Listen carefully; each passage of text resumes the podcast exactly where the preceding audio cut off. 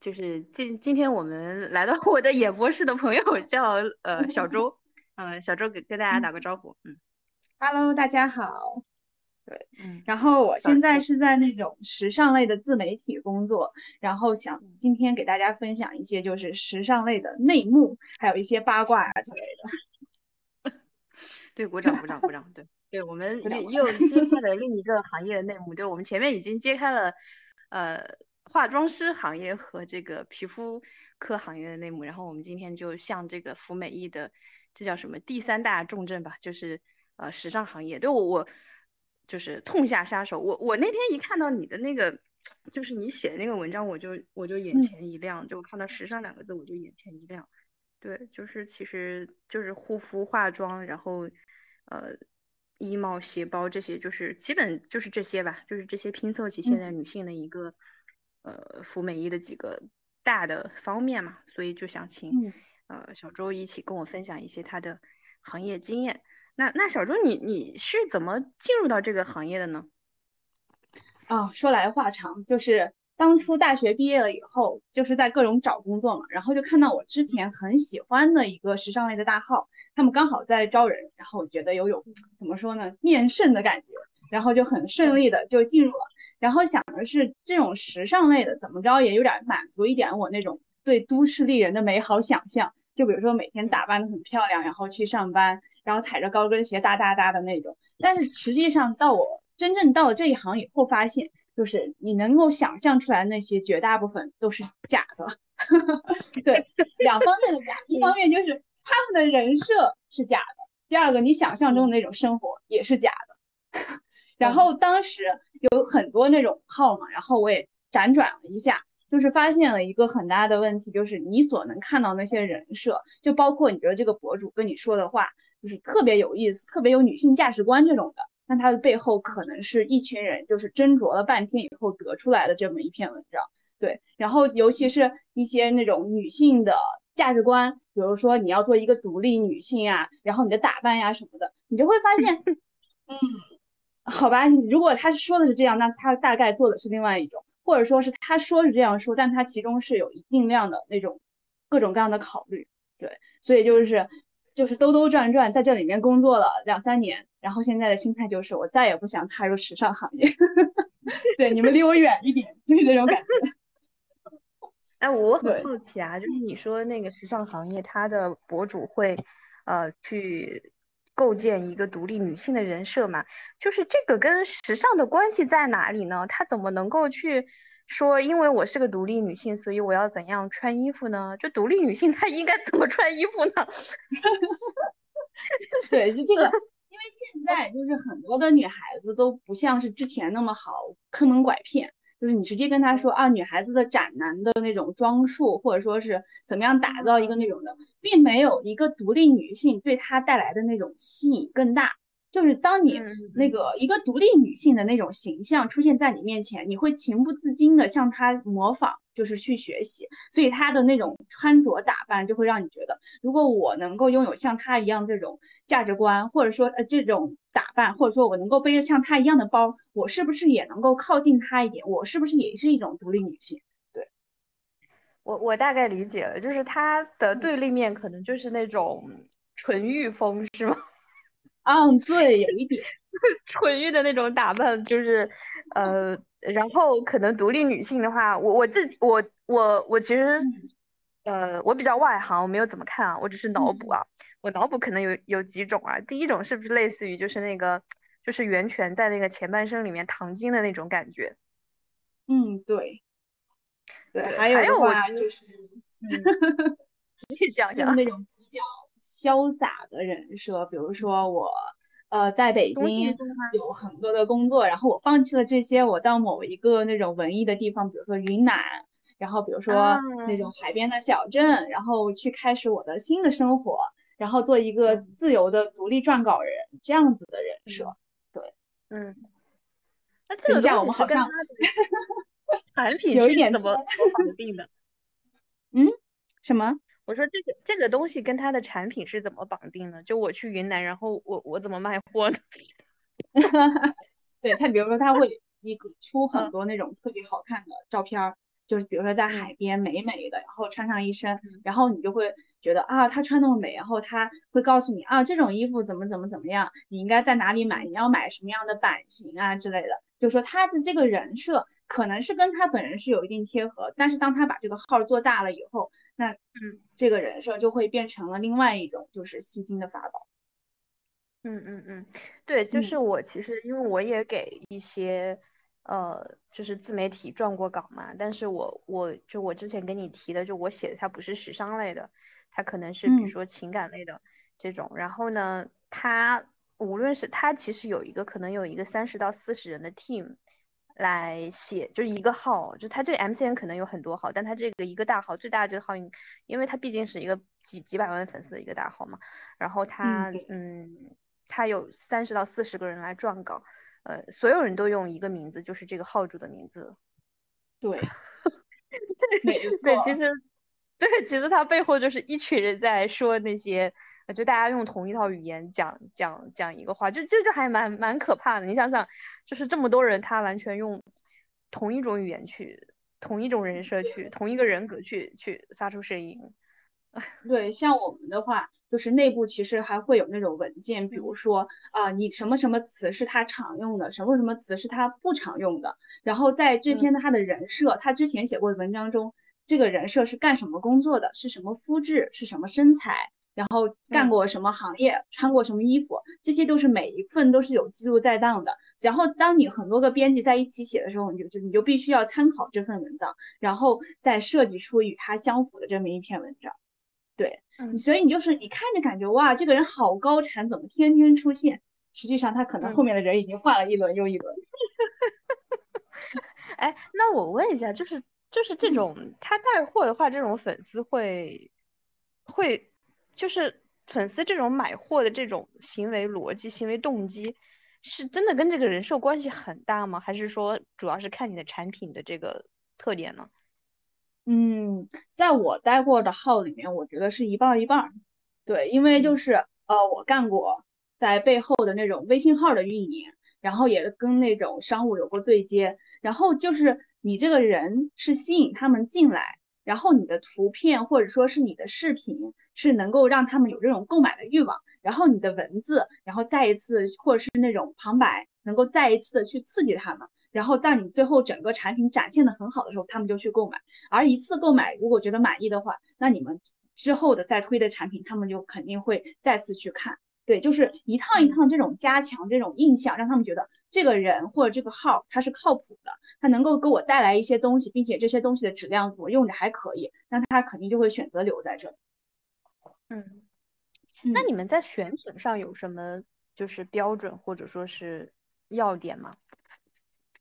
嗯，怎么说呢？它是有一个阶段的，就是前两年的时候，那种微信，然后还有那个 B 站吧，它的是怎么说呢？是一个呃，这种 UP 主或者说是博主主导的市场，就会有很多的商家自己就是会想方设法的联系我们，然后我们会选择一些自己可能觉得比较感兴趣的，合作起来比较愉快的。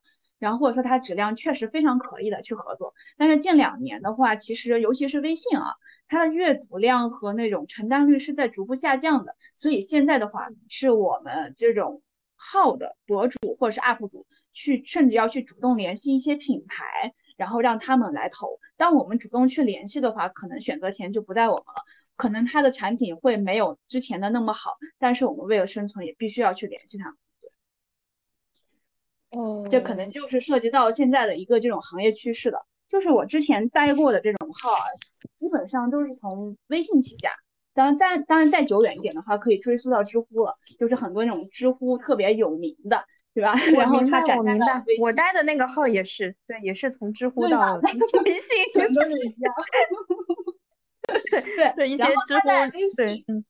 对，然后就是一五年到二零年，可能是它的一个上升乃至平稳期。对，然后等到二零年之后，它就是一个怎么说呢？一个衰退期，可以这么说。对，现在它像比如说之前，怪不得二零年我就接不到活儿，对吧？真的是，嗯嗯，一方面是跟那个微信它本身的生态有关系，就是它的那个推送，就是调整一下顺序，就是你点的越多，它越会频繁的推送；点的越少，它就会越少推送。这是一方面。另外一方面是微信的文章这个载体，它看起来没有小红书和 B 站那么方便。对，比如说我搜一个裙子连衣裙。我在小红书上一搜，可能有一百个内容，但是我在他的号里面，可能他恰好写过，也可能没有写过。如果是在微信的整体来搜的话，它的那个界面并没有比小红书更方便。对，这也是一个很重要的原因。对，而且微信它的那个搜索，它是在一个相当于是，呃，它的那个位置不够突出，你要去找一下，而且搜的这个感觉，我我不知道，它是有一点。慢的，它不像小红书那样一搜你秒秒速就会弹出来一些东西，而且每一篇你必须要点进去才知道它到底是个什么东西。对的，而且它可以滑。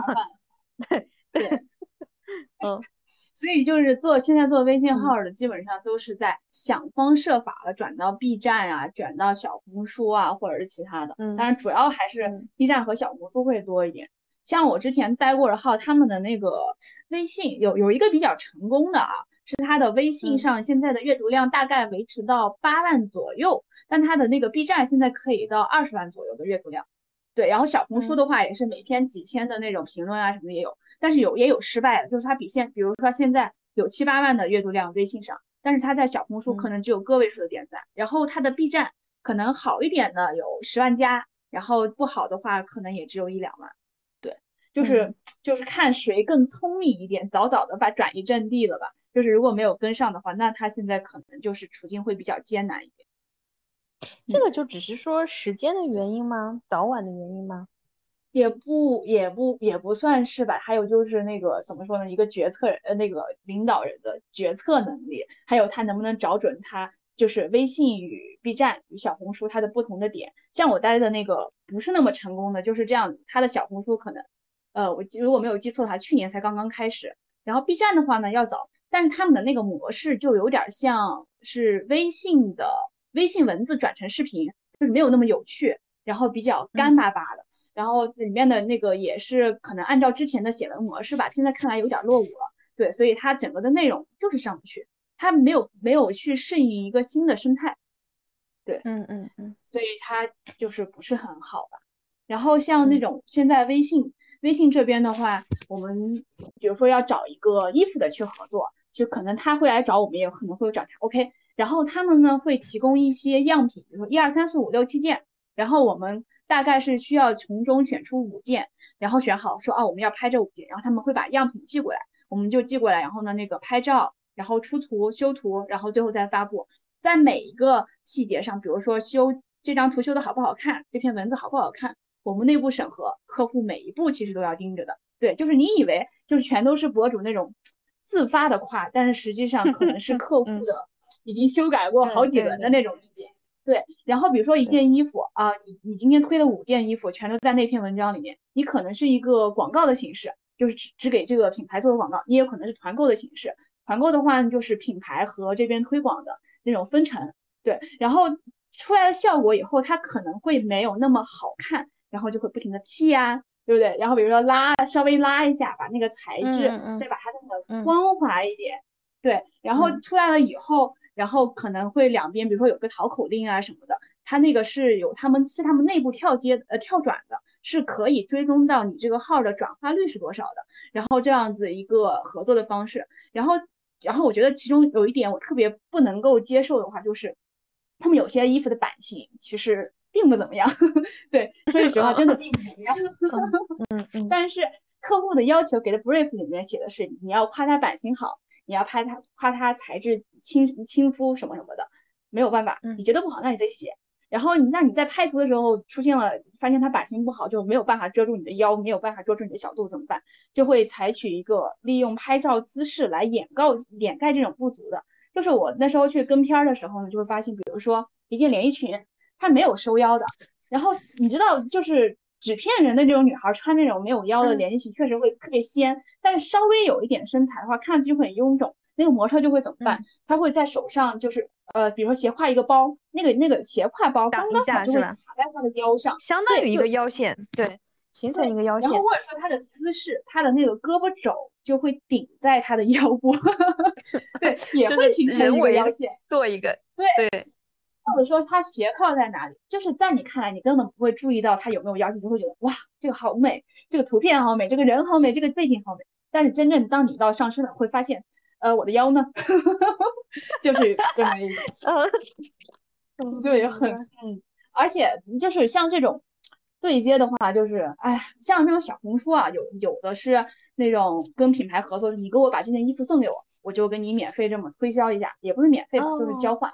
像微信的话，那个除了像这种，也有可能是呃，像比如说团购吧，就拿团购来举例，就是你比如说你分一半钱，我分一半一半钱，那这个衣服怎么办？模特穿完可能要退回，这样的，对我们现在连都没有办法留下来。啊，当然也也有的是可以留下来。对，那这件衣服怎么办了呢？就成为下一次穿搭的出镜的衣服。然后穿搭的衣服有两个好处，第一个你省钱了，对不对？你不用新买了，你可以做来做搭配。第二个就是你多多出镜，会给品牌刷好感，这样你下次合作的时候就会，嗯，你看我们之前拍了你这么衣服，你看效果好，大家都很喜欢，所以你来再找我们合作，也是这样子一种隐形的对客户的刺激。嗯嗯，所以就是就是很美，就像那些衣服，可能那个博主也不会穿。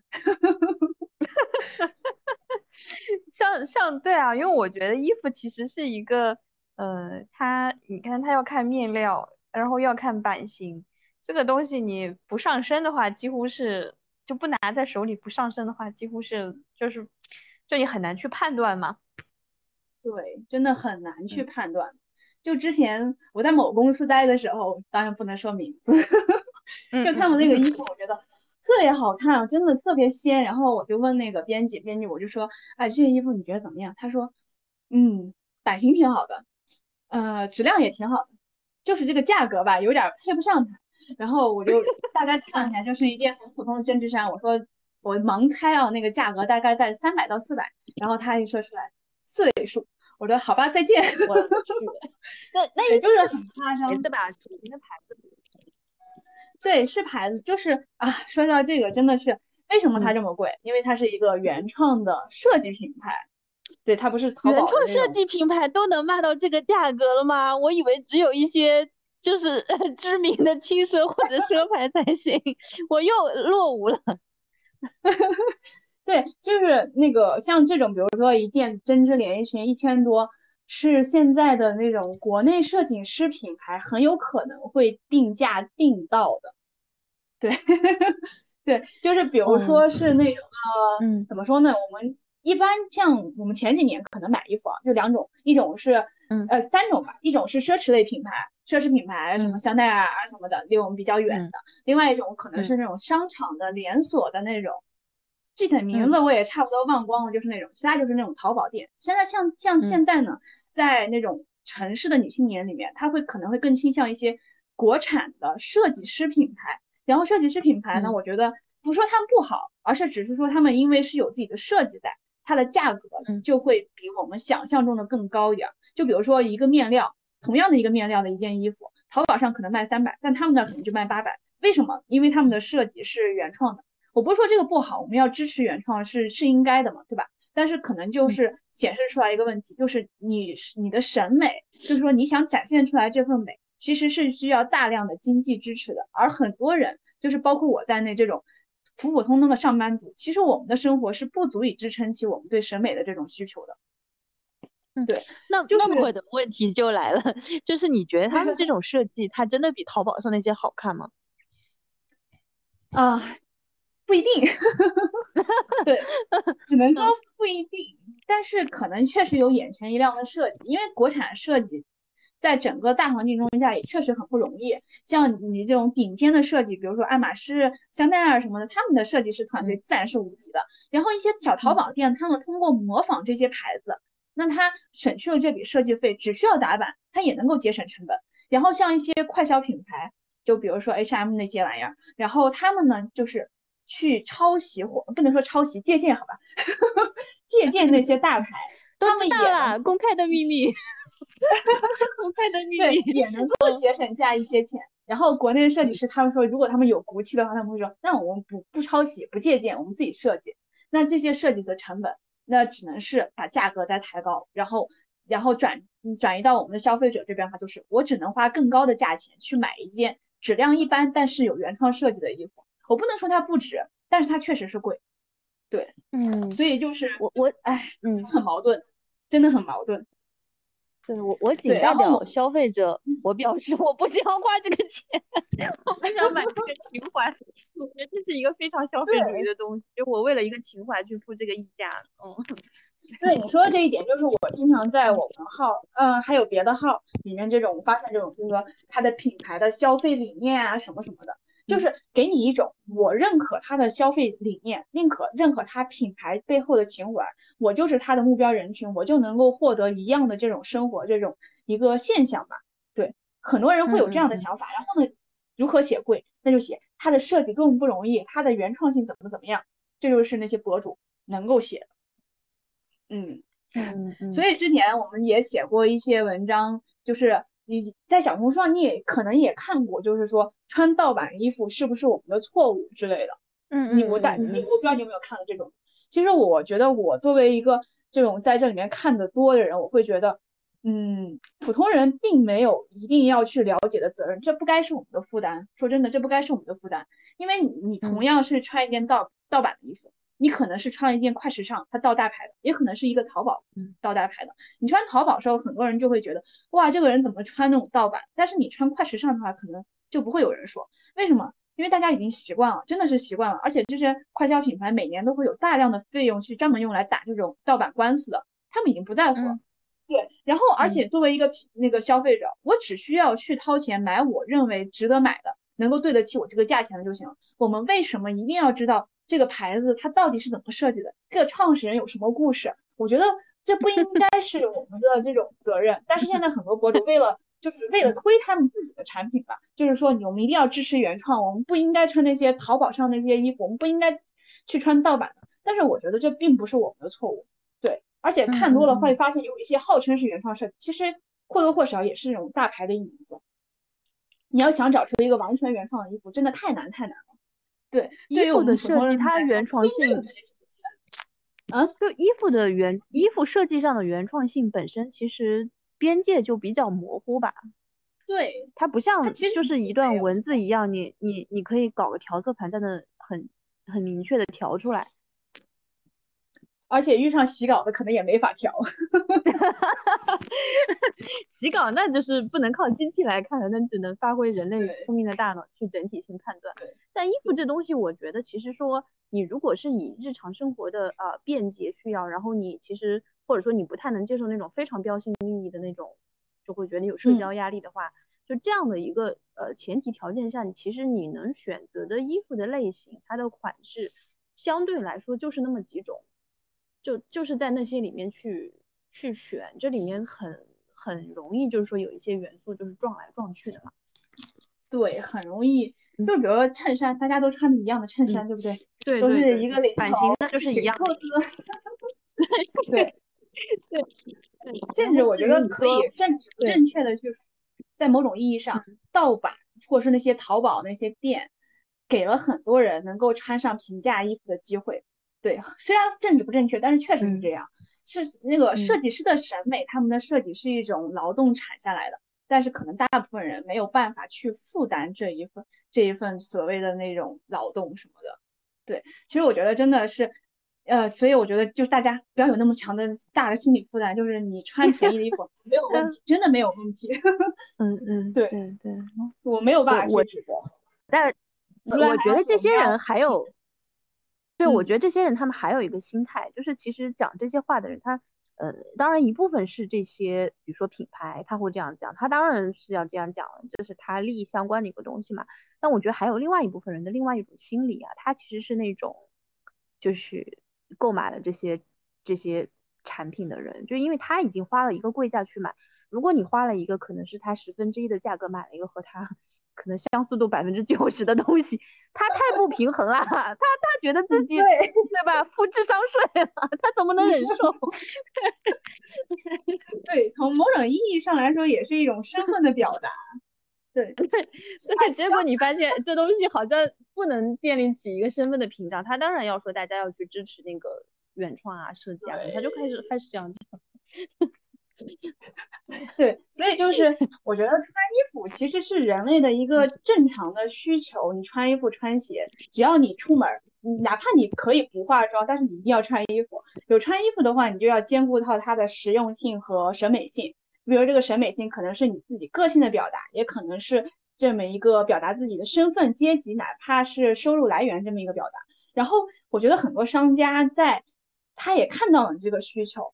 然后，所以他就会想要利用你这份需求，比如说它的实用性，啊，实用性他可能没有办法做文章，那他就从审美性上来下手。比如说那个他会告诉你啊，这件这件衣服你去看展会，或者是去约会，或者说是去海边度假，会特别好看，特别出片儿，他就会诱惑你去买。但实际上你到时候你会仔细想一下，你会发现它根本没有实用性，你不可能穿着 一个那种大露背的那种吊带裙去上班。对，然后所以商家就会想方设法的扩大化你的需求，比从博主给你个场景。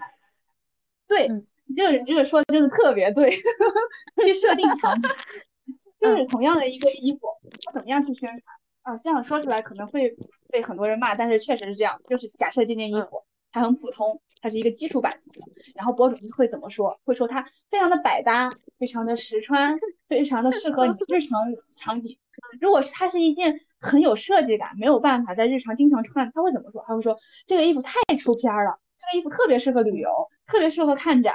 然后会让你觉得啊，你看我买回来我就可以怎么怎么样。但是实际上你仔细想一下，任何一件衣服经过他们的嘴巴是都可以用应用有应用场景的。但是大部分衣服你买回来只会发现啊，它好美，但是我不配。对，就会有这样的感觉。对，可能就像之前我上大学的时候，会看这些博主，会觉得哇，这件衣服好美，我要穿它去上课；这件衣服好美，我要穿它去玩；这件好美，我要穿它去上体育课，什么什么去。然后最后发现，可能我花，比如说我花三百块钱买一个衣服，但它整个的在夏天的出场率可能只有那么五次。那也就是说，我穿它一次，我要花费六十块钱；穿它一次，花费六十块钱。这么一算，就觉得自己真的很亏，很亏。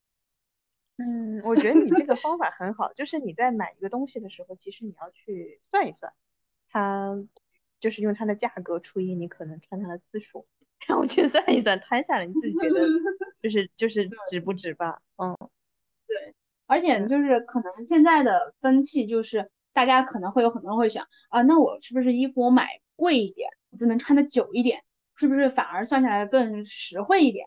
但是也不一定。不是说它不对啊，只能说是不一定。因为比如说你买一件羊毛衫，它很贵，它也很舒服，也很舒但是你可能因为它太金贵了，你可能会舍不得穿，不容易保养。你穿一件，对你没有办法去保养。比如说人家家里面会天天拿那个就是那种除毛仪去除，会熨。但是你可能啊买回来好累啊，先放那，等你下次拿出来，它可能就皱巴了。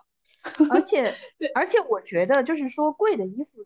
才能穿得久，这本身也是一个误区啊！我觉得就是衣服和衣服说白了，就是它能穿它的质量的好坏高低，穿的时间长短，它这个比例和它这个价格是肯定不是完全成正比的。就是一个一千块的衣服和一百块的衣服，它绝对不是十年和一年的区别啊！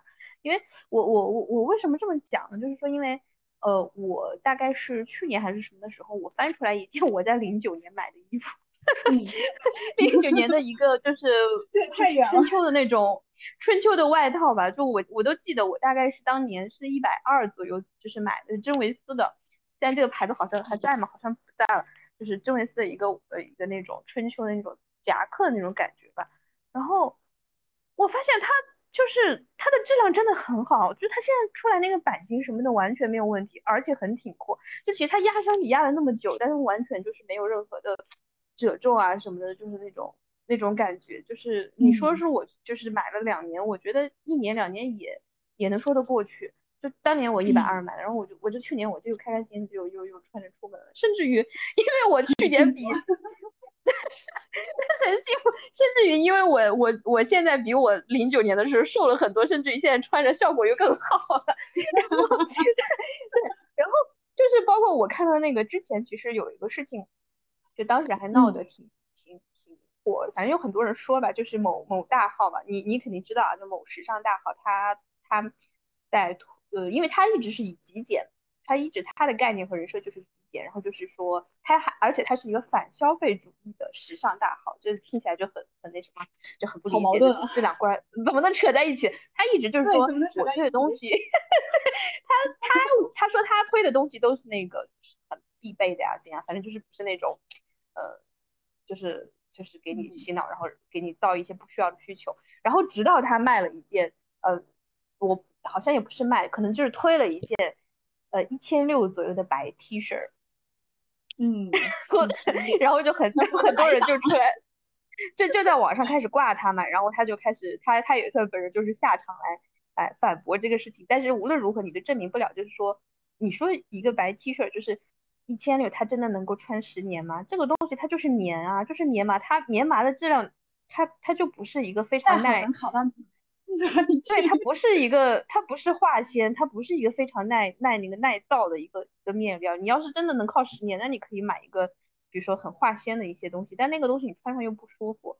所以你一千六买一个白 T 恤，然后你说你这个是反消费主义，嗯，就是只能说这个也是一个对消费者的一个逆向的智商筛选吧，我觉得。对你说的这个啊，我就想起来了一个，就是他们博主一个。非常巧妙的点，怎么样去更好的卖货？就是你需要先批判一些货，对，来博取这种消费者的信任。其实这个这个在很多中特别常见，说美妆的，就说这个吐吐先吐槽一期这些彩妆特别特别不好用，那么下一期他推荐的就会有更多的人去相信，包括护肤呀、美时尚类的穿搭呀，都是这一个套路。他只有去稍微的吐槽一些，才能够赢得更多人的这种信任。对他就是他吐槽的不一定是假的，很有可能是真的，但是他并不妨碍他之后去推一些并没有那么出色，也许也同样值得他去吐槽的产品。对，这种真的是见得多了。这人间套路好深，你这个就跟那种就是呃有很多那种爆料博主嘛，他其实他就是真假混着爆嘛，他只要有一条两条说对了，就所有的假料就都是真的。就嗯。对，像这种衣服啊什么的，它很难说有我们那种，就比如说一分钱一分货，只要你往上加钱，它都会给你更好的产品。在衣服领域内，我觉得也许比如说五十块钱可能跟一百块钱有区别，但是再往上真的区别很少很少，你可能就是一分钱一分货，两分钱一分半的货，对，很有可能这种。对，尤其是然后十分钱可能是三分货，就是对，真的特别夸张。尤其是在那个什么领域叫轻奢领域，怎么就是这个词出来就已经很消费主义了？对，轻奢是牛，这个词真的很牛。对，其实我觉得发明出来这个词的人是真的太聪明，天才，营销天才，营销天才。对，营销天才，就是在我的那种印象里面，什么叫轻奢？就是给他定义就是。奢侈品我们够不到，那些轻奢就是我们这些年轻的女孩子，工作了几年女孩子，稍稍垫着脚就能够去够到的这种，这么一种美好的消费幻象。我只能说是幻象，因为我自己之前工作的时候也买过一个那种所谓的轻奢类的包吧，花大几千，然后拿到手怎么说呢，并没有比我的帆布包更好用。而且就是你轻，你一旦进入了轻奢这个领域的时候，你就会对自己有点飘飘然，你会觉得。哇，轻奢我可以勾到，那奢侈品类我其实也可以勾到，但实际上这个轻奢它的质量真的不好。就比如说那个包，我买的时候可能三四千，当你挂闲鱼的时候，可能最多最多最多一千块钱，而且别人还会怀疑这包真的吗？你的那个标签在不在啊？你的那个什么在不在？就很难去真正的所谓的回本或者说是保值。对，真的很难弄。而且轻奢这一类的，可能确实吃的就是它的品牌、它的设计感、质量。呃，很难去想，对，真的真的质量很，尤其是包包包这一类的，就是很有一段时间，就是说北京的前台小姑娘，每人人手一个 MK，就特别夸张，就是，但是其实 MK 它也不便宜，对吧？比如说那个几千块钱的也有，便宜点的可能两三千，但是说实话，北京的平均工资也没多少，对，北京的平可能月入上万的人就已经很不错了，对，虽然说是北京那么大，可能大家都。大几万，大几万，但是在北京能够月薪上万已经很不错。你想，你要从你的工一个月工资里面拿上那么四分之一、五分之一去买个包，它能给你带来什么？对，就是很，我不知道，我不知道能带来什么。它就是一个好像是一个社交符号一样，就好像是别人有，那我也要背出来，然后我就可以进入这个呃就是圈子或圈子里面，对。对，所以我特别嗯。特别不喜欢有一些博主经常会说的什么，当你需要一个正式一点的包去撑场面的时候，就是这个场面就让我觉得特别不舒服。因为说实话，嗯，一个普通的打工人，一个九九六的一个女孩，不管她在什么行业，嗯，她需要撑什么场面？对我一直很一直在想，她需要撑什么场面？就是说，比比如说，难道她要给她的同事们看吗？就是大家都是同事，对吧？大家挣的钱都差不多。有些公司它的薪资还是那种公开的，能够能够让你觉得自己就是更有钱吗？还是说给你的老板看？我觉得在老板面前应该哭穷才对。就是老板，我已经穷的吃不下饭了。对，所以我就特别不喜欢，就让大家觉得我好像有一些什么必备的去武器，去武装我的生活，去这种。对，我觉得这种词会让我觉得特别难受。而但是有很多小姑娘确实很吃这一套，所以她们就会。花自己的钱去买一些轻奢的包，然后再有点钱会买一些奢侈品入门的包，对，会是会是这样子。但是你要知道，那个所谓的鄙视链它是无穷无尽的。可能你今天买了一个轻奢的包，你会觉得啊，那些人买不起这种轻奢的包，你会觉得自己很厉害。但是当你一抬头去看，发现啊，他们是背的奢侈品。当你买了一个奢侈品，你会发现，除了奢侈品，你买的那一款基础款，还有什么经典款、限定款、新出的款。什么中古款、老花款，然后每一个的价格，这个坑填不完的，根本填不完。而品牌之间其实也是有鄙视链的，就是你背一个香奈儿，人家人家会觉得杨树林更厉害，然后人家说啊，爱马仕才是永远的神。那你这时候应该怎么办？就是你真的是没有办法去填补的。就我之前背了一个包的时候，我走在那种商场里，会情不自禁的去看啊，它这个包是什么样子的，是什么品牌的，大概要多少钱。然后另外一个人会怎么样？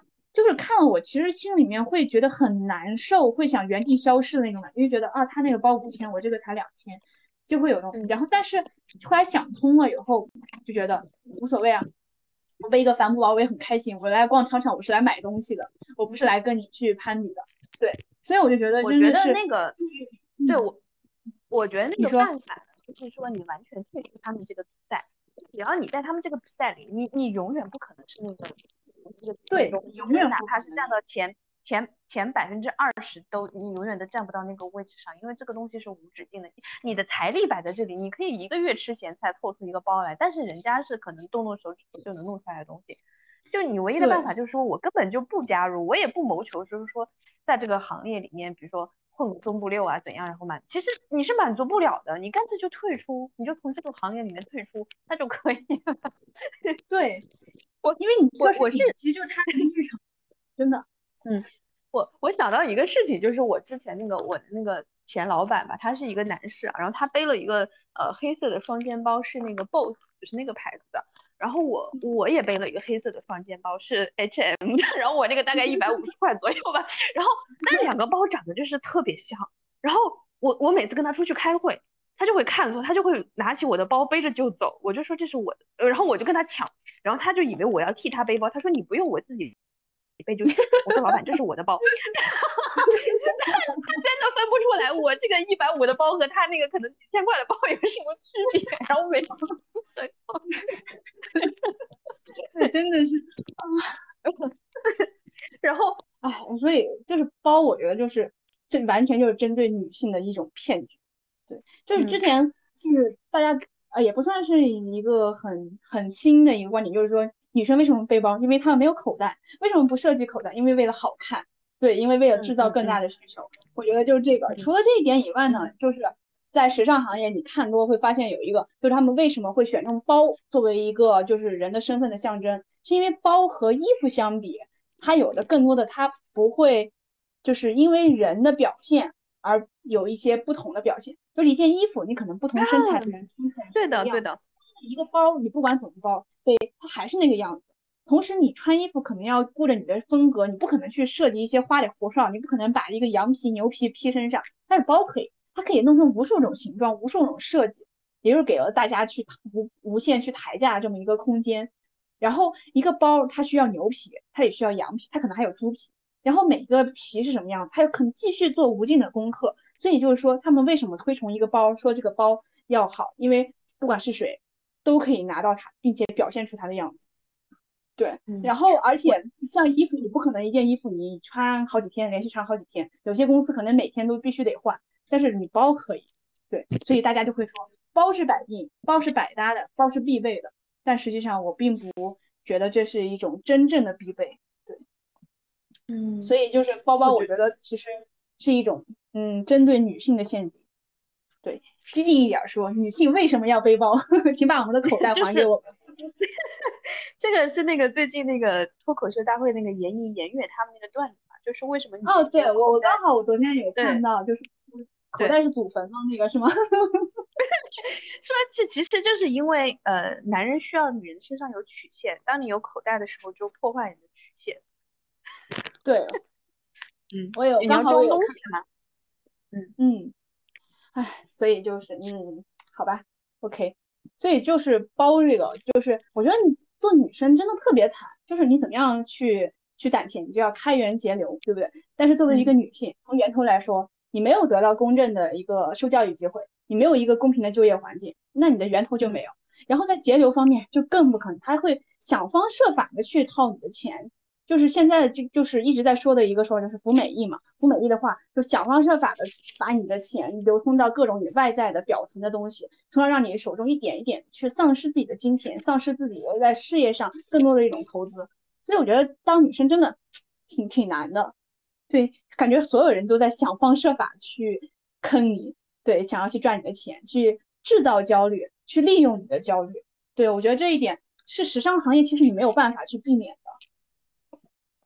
即使是一个博主，他说他是一个呃，怎么说，很崇尚极简生，就像你说的崇尚极简生活，他是一个女性主义者，但他为了就是展现自己的人生，或者说为了带带货，他一定会要表现出来女性的这些外在美。他表现出来的话，那他就永远不可能对“服美役”这三个字有更深层次的表达。即使是一些以价值观或者说是个人价值输出的一些大号，一样，他也永远不可能会真正的对你说“服美役”这三个字。哎，你你这个其实让我想到了另想到了另外一个话题，就是呃，因为你讲的这种是说，呃，当一个时尚博主他开始去呃涉及一些女性或者说是女权观念的时候会怎么样？然后我这几天其实看到就是有很多人在讨论另外一个话题，就是说当女权博主他开始带货在一些时尚或者就是美妆品牌的时候，这个事情是不是我们能够接受的？然后其实我有听一期，就是另外一个播客啊，就是他可能要到那个，反正现在墙内听不太到，叫叫地花之秀，他是非常旗帜鲜明的，就是反对任何呃你的第一定位是女权的呃播客去去去商业化的，就是嗯就是因为因为就是女权主义它和消费主义根本上就这两者你根本就是。不可能放在一起，就是一个女权主义者，她同时是一个消费主义者，她同时鼓励你去服美役，这听起来就很离谱，真的很离谱，所以很多人，对，嗯，然后你你提供到这是另外一个角度嘛，就是说当一个他首先他第一位的身份是一个时尚博主，然后他这个时候可能去。向大家去传播一些所谓的女性理念，然后利用这这个东西去去卖货，这个就让我其实让我想到了很多我看到很多广告啊，就是尤其是呃内衣类的广告，就现在很多内衣广告它会打着那个什么，就是什么嗯所谓的女性自信自由对亲肤啊什么自由，然后包括你可以有各种各样的，就是他会找一些呃各种类型、各种肤色、各种身材的女性模特，然后一些。或者一些各种各种行业的有有代表性的这种女性，她来展示自己这种有女性理，就是友好的理念。但是其实，在呃，就是在最最激进的女权主义者，就在他们那一波人里面，本身女性就是不需要穿内衣的，就是就是不要穿内衣。就如果你不是说你有一个呃，就是医学上的一个需求或者怎么样的话，他们其实是不鼓励你去穿内衣的。然后现在。啊，我对，所以哎，你说的这个真的是现在很常见的一种怎么说呢想法。但我个人而言，呃，首先要说我自己，我自己平时是真的不穿内衣的，甚至说激进一点，我出去游泳什么的，我甚至不刮腋毛，我觉得我很自由，就这种算是比较激进的了。但是我对于那些就是女性很友好的内衣品牌，其实我是有一个比较正面的看法。对，因为为什么呢？因为我想是从一个女有一个女生，当她从穿钢圈儿。那种厚海绵的内衣过渡到不内衣，它其实是需要一个过程的。对，然后这些内衣主打舒适啊什么的，其实是我觉得是一个中间阶段，能够让很多人逐步去接受自己不再去聚拢，不再去那种什么衬托的有型，然后这也是一个怎么说呢，一种进步。然后从这种舒适自在，然后再到不穿内衣，我觉得是另外一种进步。所以我觉得我是持正面的。如果我没有记错的话，那个国内最开始做这种无钢圈内衣的应该是内外。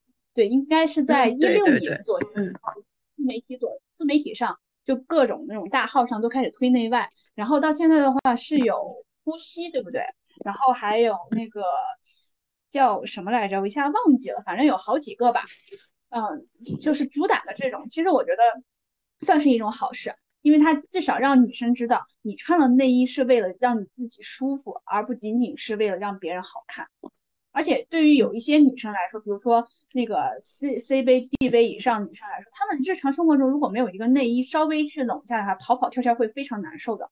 对我我能很能理解，所以在某些方面来说，内衣的需求是会一直在的。而这些人的这些品牌能够提供一个至少不以外在的凝视为一个导向的这么一个嗯产品的话，我觉得其实算得上是一种好事。对我自己个人的理解是这样的。当然，我们那些那些那个呃号啊，基本上都接过内衣的广告，对，基本上都接过内衣的。嗯，我我觉得分两部分吧，就第一部分就是说，对于一些罩杯偏大的一些女性啊，这个这个就其实就包括我来说，我我如果是日常生活中就是正常办公的情况下呢，呃，就是肯定是不需要内衣也是 OK 的，但是如果是在运动情况下，就就是。不太行嘛，就是你就会很难受嘛，不太行，就是有那种拉扯感。这这是这是两个完，就是完全不同的产品，而且也有专门的运动内衣，对吧？然后嗯嗯，游泳的话，它本身那个泳衣其实是就是就是有设计的，它其实那里就可以胸胸胸部是其实是可以托住的很多泳衣。对，然后然后至于说就是说，比如说偏小罩杯，然后在日常就是像嗯安安静静的工作啊这样的一个场景的话，嗯。我觉得怎么说呢？这个东西它的这个内衣的这它宣传的这套东西吧，就有点像是，嗯嗯，它确实比那些比如说刚宣的，就是说你要去呃聚拢啊，这个东西是进了一步的，但是其实上它也是没有用的，就在这些场景它是没有用，它只是为了遮脸，对，遮脸。不过不过呃，这个可能讲的稍微细节一点啊，就是我自己目前也没有找到一些就是什么特别好的一些呃，就是很多人他会用那那个胸贴嘛，或者说是一些呃抹胸啊，或者还有一些就是那种呃，就是完全没有那个系带的那种，利用硅胶那种吸附式的那种东西，我都试过，然后也不舒服，其实也并不舒服，也没有什么特别好的选择吧，最后结论就是，对，确实没有一些比较好的选择。嗯，而且就是特别可能大环境确实这样。当一个女生你不穿内衣有点凸点的时候，就算你自己不在乎，会有会引来很多没有必要的一些目光或者注视，就会造成一些心理上的烦恼。其实也能够理解吧？对，就是很奇怪，明明大家都有这两个点，但是大家却都要装作它不存在。但是男性可以把上身裸出来，然后光膀子在街上走路。而且也并不好看，啊对，还有露出他们的啤酒，而且很多男的的胸其实要更大，对，他们胸要更大，对，可能就是怎么说呢？女性，尤其是她，更多的是作为一种被凝视的对象，尤其是胸部也会这样。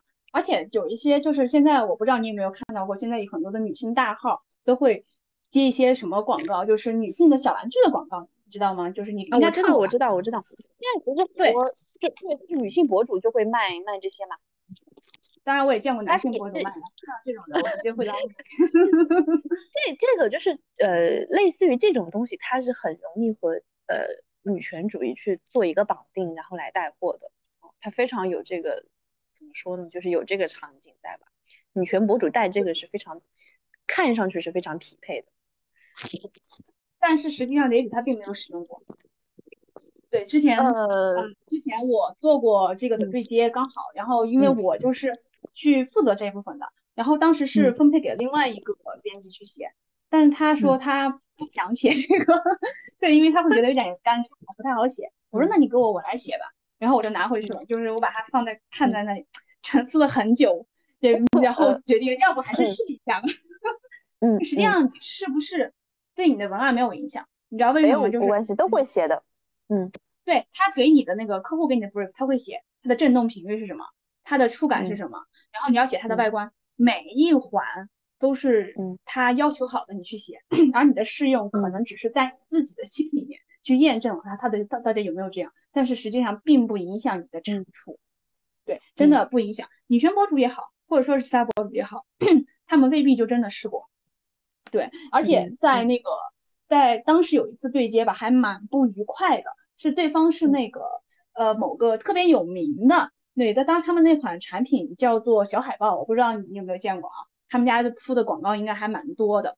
然后就是当时出现了一个什么样的情况，就是他在我们的 B 站、然后小红书还有公众号同时推，但是他们是规定了标题的，然后那个标题就是特别夸张，什么让女人高潮，就这种非常难明的词汇，对，然后真的非常的恶心，就是在他们的文案里面体会的是所谓的什么女性的愉悦，我们要悦己，然后女性的自由，但他们标题是这样子，所以就是即使是。一个这样的产品内部，它的标准、它的价值观也是没有办法去统一的，对。然后，但是最终我们当时那个负责人是一个女士，因为她她还算是一个比较女女性主义者，能够非常敏感的 get 到这些词汇。她当时就说一口回，就是说要么我们就不做合作，如果要做合作的话，你们的标题必须要按照我们的这种来。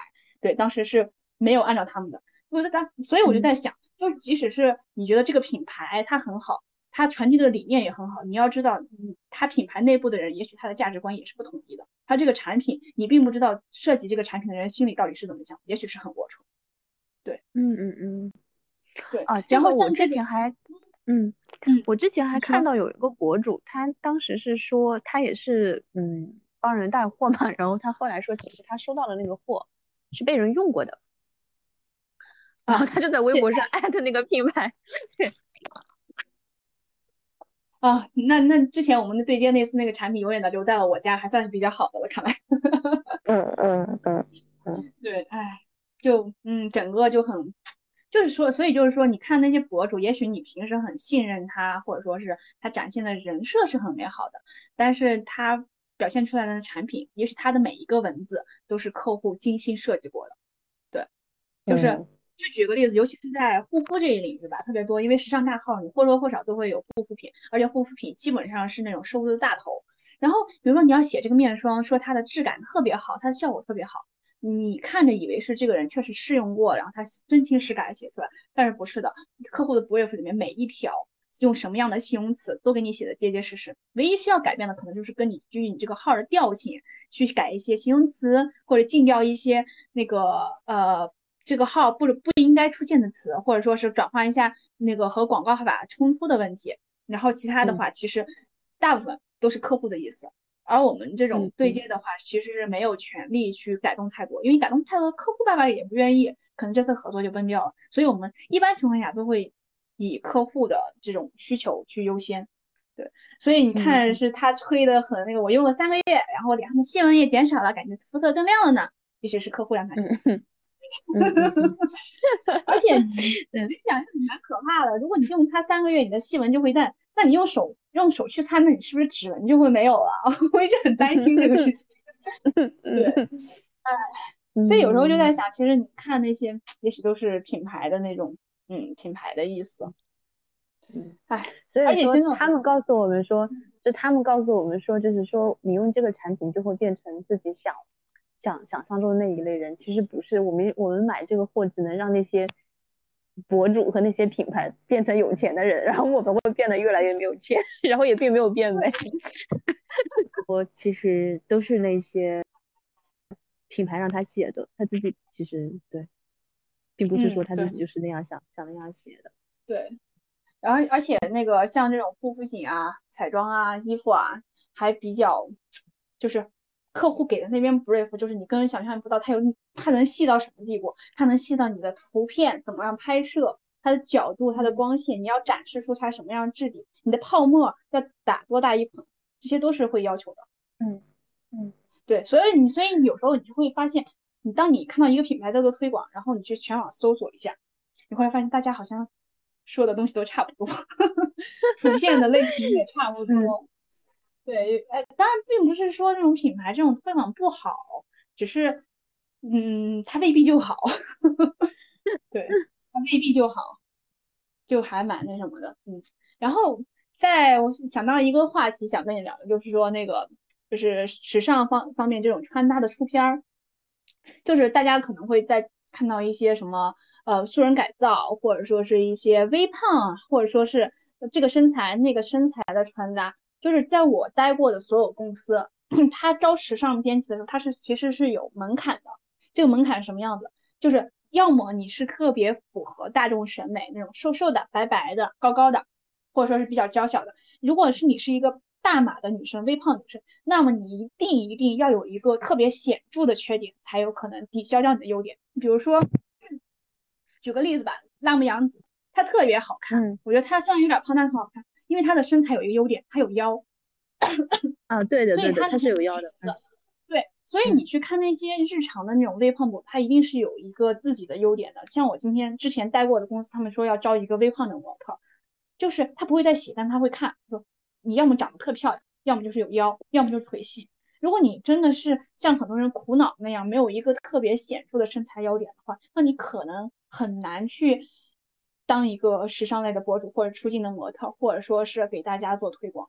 真的就是可能这点说起来有点残忍，就是但是世界上现在目前所有的博主人百分之八十，可能他们的身材都比很多的平常的女孩想要去借鉴的更好。而且上镜胖十斤，所以你看起来正常，可能在私底下他们已经瘦成骷髅架了。对，就之前有一个模特，她真实的体重是四十八公斤左右吧，然后但他上镜了以后，他写他的介绍是五十五公斤，对，就特别夸张。嗯，所以你穿了他的同款，在线下去看的话，那那个效果可能是确实是不一样。对，嗯，确实是不一样，而且。怎么说呢？你看那种可能在你看穿搭博主之前，你不会那么苛刻的看自己，但是你看了穿搭博主之后，会发现，在他们的嘴里面有你有很多的缺点需要去掩盖。他们会告诉你要遮腰，你要遮胯，你要遮大腿前凸，你要遮小腿外翻，你要看自己是 X 型身材、苹果型身材、梨形身材。他可能你看到他的这个，然后去对号入座之前，你可能根本就想没有 get 到自己有那么多的所谓缺点。对，所谓的时尚博主，他怎么样才能更好的带货？就是细分你的缺点，分的越细越具体，你的缺点越多，你可能才会跟着他去越去看。对，这是一个很残忍的事实，但是确实是这样。所以就是你看的多了，你会发现我为什么要听你的？对，管你怎么说，我自己开心就好。嗯，对，其实就是说，嗯，其实其实可能，比如说我们说这个衣服它不会让你变得那么美啊。啊，它到你身上会不一样啊。其实这个可能还解决不了很多人的，我觉得算是那个心魔吧。真正的心魔是说，你你不需要那么美，就你没有 必要非得，或者说这个东西是不是美，我觉得都都很有疑问。就为什么说只有那样的一个定义的东西才叫美？就你为什么一定要长成就是说，呃，网红告诉你的那个样子，他们对要求你品资本家要求你变成的那个样子，有必要吗？对，这一点真的我特别同意。因为像我们整个，我觉得国内的这种女性思潮是其实是有一个变化。最开始的时候是我们要追求那种白白瘦瘦的那种美，到后来我们会说大家怎么样都是美的。但是现在的话，可能很多女孩子都会想，我为什么要美？我可以不美吗？我可以去不在乎这个美吗？对我可以不在乎。你说我美不美？我说我不美，我也可以不在乎吗？对，但是时尚博主不能那么说，一旦他说了，他可能就会失掉很多的客户。对对对，所以就是你说的那个，嗯，你说，就是你提到的那个，就是说中间有一个阶段是说，呃，每个人都是美的，所有人都是美的。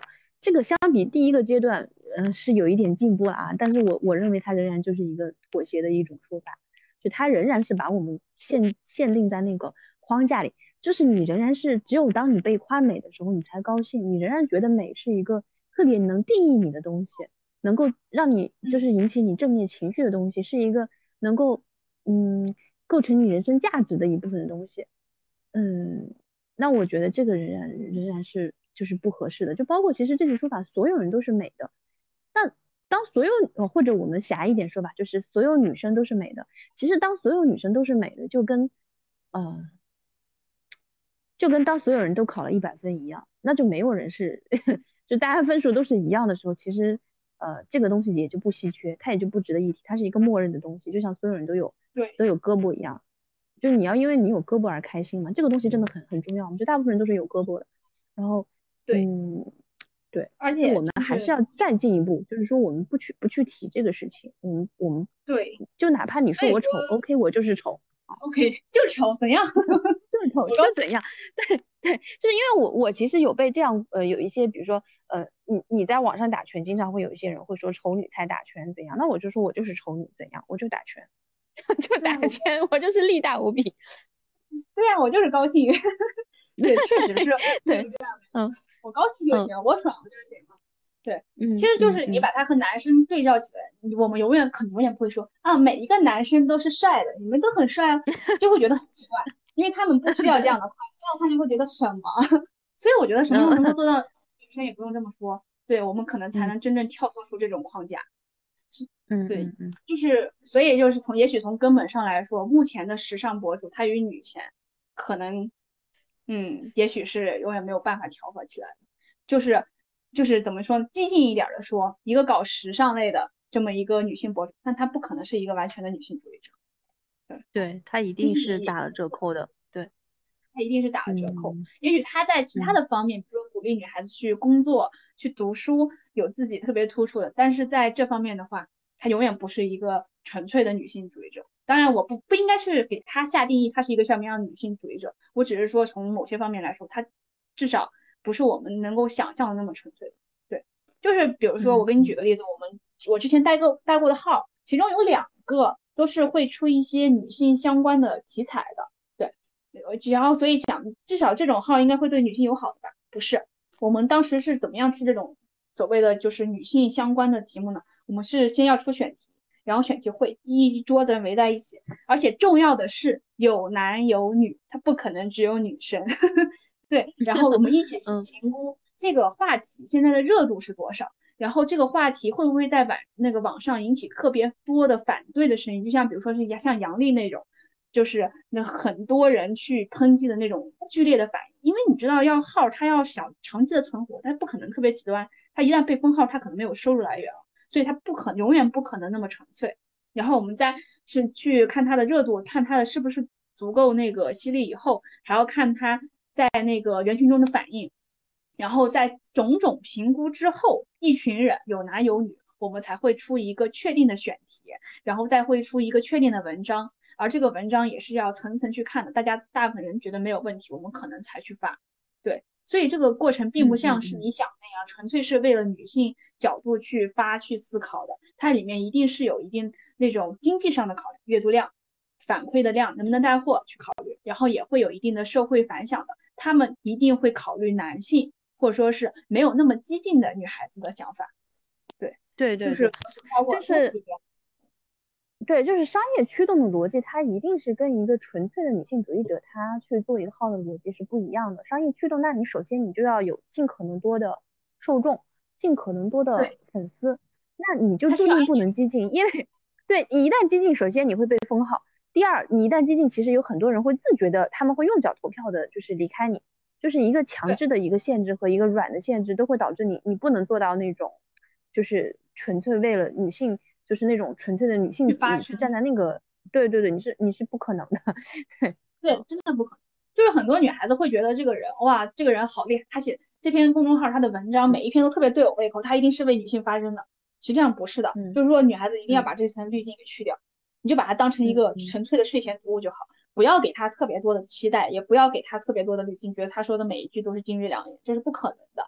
而且很甚至有很多这种号的高层，他是有男生在的。你觉得一个男性他有可能会真正的和一个女性去共情吗？他很难。对我不能说话说那么死，他没有，但是真的真的很难。也有可能甚至说你读这篇女性相关的文章，它其实是一个男性写的。确实是这样。而且尤其我觉得是在这个所谓的美丽经济这个行业吧，就男性，嗯，我可能是因为想到最近的一些事情，我觉得甚至都不是男性吧，就是整个社会它普遍的会，呃，第一时间的就是用外貌去，嗯，评价一个女性。因为最近我有看到一个新闻，它算是一个，呃，垂直领域小圈子里面的一个小小绯闻吧，就是法律行业的，就因为我我我是这个行业里面的嘛，然后呢，就有有有有两个律师吧，一个男律师和一个女律师，就因为一点小的纠纷，就反正吵得沸沸扬扬的这么一个事情嘛。其实就是从头到尾就是一个吵架，就两个人在撕，就这样的一件事情。然后呢，我就看到了很多人在讨论，就我的一些行业群里面很多人在讨论，讨论他们给的一个结论是什么？就是说，因为这个两人颜值过低，所以这个纠纷没有变成一个爱情故事的开始。嗯，就最后又又又回，就是其实当我第一时间看完那个那个故事以后，我的反应是说，这个男律师太气人了，他怎么可以这样？这是我的反应。结果。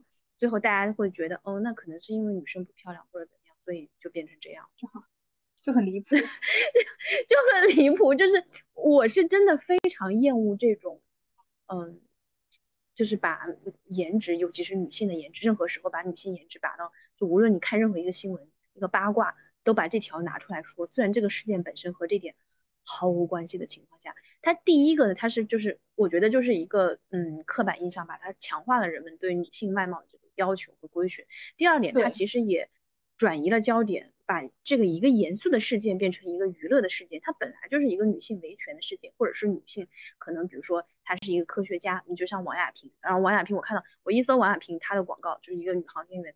都是讲她什么下下出飞船之前在涂口红什么的，都是这种新闻。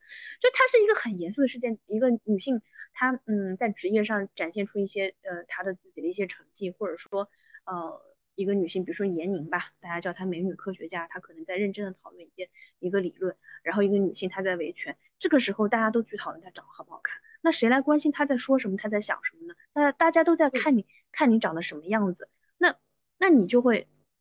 那那你整个你这个事情的焦点就被完全就被带跑了，甚至于可能更极端一点，就是在一些呃嗯性暴力的案件中也在讨论这个女性长得怎么样，真的非常令人嗯，而且它真的不是一个孤立，对，在很多只要涉及到男女纠纷，他就一定会大家一定会关关注到这个女孩子好不好看，她不好看导致了什么结果，怎么怎么样，对，这种真的是太太常见了。嗯，就就这种操作无口，真的是操作无口了。我我觉得美美美妆行业，它嗯不只是美妆吧，就是整个这种美丽经济行业吧，它就是一个嗯，它这个行业可能很多人说它讲的是美丽，但是我觉得它可能一半以上的东西都是呃都是公关、营销和推广，这个东西本身比你的产品要。重要很多，因为我有看，其实国牌国牌美妆最最先就是这阵风跑出来的，最开始是那个完美日记嘛，它一开始就是说它用一个相对呃亲民的价格去呃做做平替嘛，但是我有我有看它那个财报啊，就是嗯，它现在比如说你你的一它的整个的成本呢是占到它收入的四成以下。都不到四成啊，就它价格已经很 低了，它的成本可能还不到四成，可能就是三十百分之三十几吧。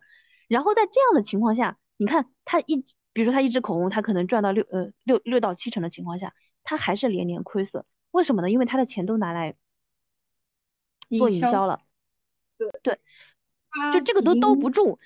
对，就是这个六七成的盈。六七成的盈余都兜不住它的营销费用，所以说我们到底购买的是什么？是那一管口红，还是它的广告？就是它广告的费用可能是它成本的三到四倍，就是这上面的一个精神成本。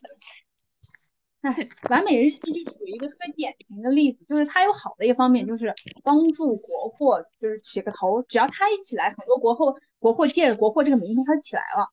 而且同时把价格也拉低了，比如说一个口红之前，比如说是那种一个大牌的，可能一百、二百、三百都有可能。像国货的话，他们几十几块就很便宜，这是一个好的。但是不好的话，就是真的他们的营销真的非常非常非常夸张，就是到离谱到了什么地步？我带的每一个号都接过，都接过他们的广子。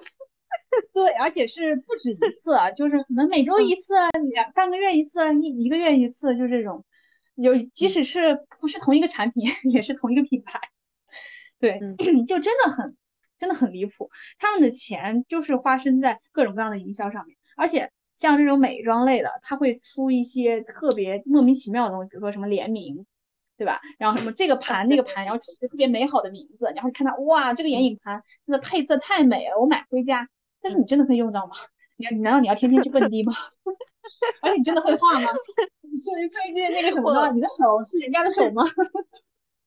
我我我想说的是，就是很多人说那个就是直男分不清那个口红的色号嘛。我想说，其实你真的确定你把那些都涂在纸上，那么多色号，你你作为一个直女，你真的每个都你买的口红，你每个都记得吗？我觉得不见得，就跟 我觉得未见得。对，真的。他就会就是那种修出很夸张的图，然后起一个特别美好的颜。那种名字，然后去告诉你它是什么什么的感觉，就像香水一样。说实话，你我闻到香水没有什么特别的感觉，但是每一个香水推销都会说，你喷上去就像是一个穿着白衬衫的气质女孩，喷上去就感觉自己暖融。融的，很有知性美，就是纯粹是卖给你一种美好的想象，就是你得到这个产品，你就会成为这么一个美好的人，你就会生活在这么一个美好的产。那个一个环境，但是在各个行业可能这样的都有，但是美妆行业、时尚行业真的尤其夸张，非常夸张。它贩卖的是什么？真的不是产品，而是一种生活方式。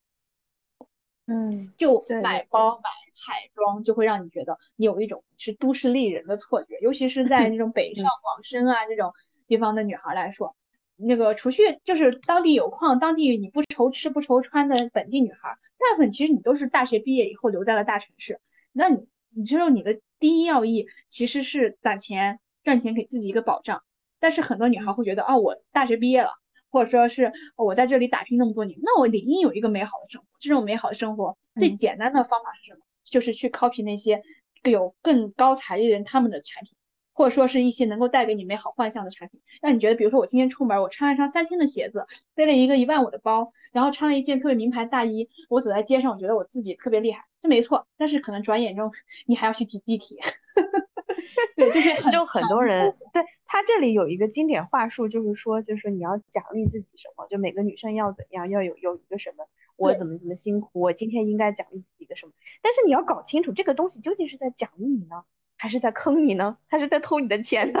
就是你花那么多钱买了那么一个没有用的东西，你你确定这个东西是个奖励，不是一个惩罚吗？我天！然后你把它供在家里，其实挤地铁也不不不怎不怎么敢背。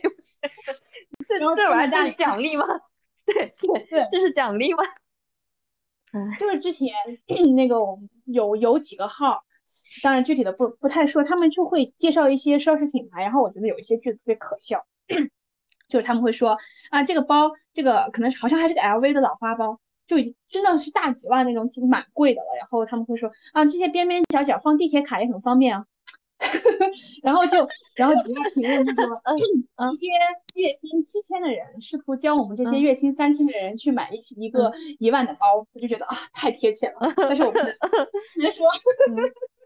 就这个是我在看那个好早前一个电影叫《等风来》，是倪妮和井柏然演的。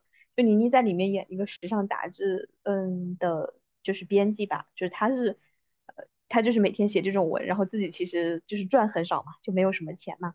然后，然后他每天在写那个黑松露，他是他会写那种美食评论，就写黑松露的味道，但是他其实从来没有吃过黑松露。对，这就是。我记得那时候我我当那个就是去对接广告的时候，我会是去去去写一些护肤品嘛，加上这种感觉，可能那个产产品寄给我的时候，留给我的时间只有两天，那我就涂了两天，然后我再在文章中写，我写我涂了一个月，我的细纹变少了，对，一模一样，就真的是这种，这那个厂家怎么说，你就去去幻想它是怎么写，就包括我推一些什么奢侈品类的包包的时候什么的。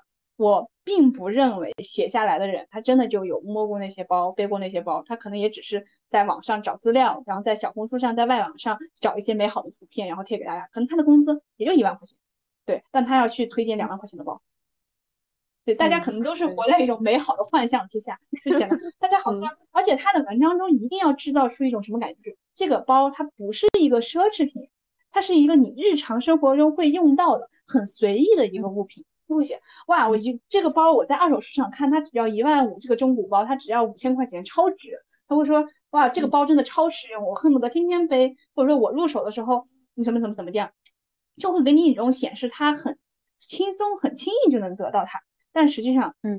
对于那个读者来说，他会感觉到这种压迫，就是别人的日常生活，为什么我要那么努力，或者说是别人那么轻松得到，那是不是我也可以试一试？我我的存款一看啊，我有两万块钱，也许我买个包并不过分，对，就会有这样的想法。就我觉得其实对于读者来说，并不是一个好的体验，同时也会给他们很多没有必要的压力。对，其实我个人而言，我是并不太喜欢这一类的文章，但是我没有办法，对我只能尽我自己的所能，就是少来一点就好的吧。对。嗯嗯，所以就嗯，就是你在你在时尚行业外圈的时候，你会觉得时尚行业好像个个都光鲜亮丽，但是你在时尚行业内部后，你会发现没有？就比如说我那时候写那个写衣服、写包的时候，那时候我一个月工资才七千块钱，但是我要写那件衣服，它一件衬衫是八千块钱，然后我会写它的 材质它的版型多好，但是我心里想，一件衬衫等于我一个月工资。十吗？对，但实际上那个衬衫我摸都没有摸过。对，所以就是再也不想再去涉足到这种鬼东西上面。嗯嗯嗯，我而且说实话，打开嗯招聘软件，你会发现那些时尚编辑的一些职位，那些岗可以看到的，也也相对透明的这个东西。嗯，对，也并没有很多。嗯，对，就勉强糊口。就是其实你，嗯，我觉得一个女性，当她有七千块钱，她花八千块钱买一件衬衫的时候，这个事情本身就非常的不够女权主义。对，嗯，就是就是那个怎么说呢？推荐他人可能会写它的版型超好，你穿正式场合，你有无数种搭配方法，你能够穿十年。但是你不可否认，在当下，它确实是超出了你应该有的消费的水平的。但是博主不会说，他只会说这件东西好。唉，天呐，就是我我没有那么多真实场合，这是第一。第二，其实我觉得一个东西再好，尤其是衣服这种东西啊，你穿十年，你基本穿两年，其实也就不太想穿了。就是它质量，就是这个很奇怪啊，就是他们一边呢就宣传它的一个耐用性啊，就觉得可以用很多，但是另外一方面呢，其实。呃，又要强调它的审美价值，但是在审美上，那人在审美上一定是喜新厌旧的嘛。然后，对你又说它可以穿十年，嗯，我才不如果这个假设，假假设这个消费者真的穿十年，我估计品牌也是要哭的。对，品牌肯定也觉得你要再买一件，这样我还怎么卖货？就像那个快时尚一样，他们的质量不可能做好，他们的目标就是让你一个季度换一组，一个季度换一组，甚至夸张点，一个月最好换一组。对。其实算下来，其实算下来没有问题啊。就是你比如说，呃，我八千块买一个，我穿十年，我我我我一年花八百块钱买衬衫，难道不够我买的吗？那我每年都可以换不同的衬衫，这不比我一件衬衫穿十年体验要好很多吗？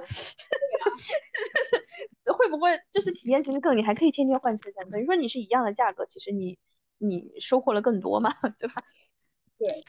所以我就觉得，嗯，作为一个普通的一个怎么说呢，一个年轻的女生，比如说你刚毕业，或者说是工作了几年，只要你的正家庭是正常那种小康家庭，你是没有必要去追求特别多的衣服、特别多的奢侈品，对，因为怎么说呢？比如说这个夸张点，一个面霜它三千五百块钱，你觉得你会买吗？你不会。但是一个包包为什么它三万块钱你就会买？因为包包能够外在的让你去表现出来，嗯，立刻看到。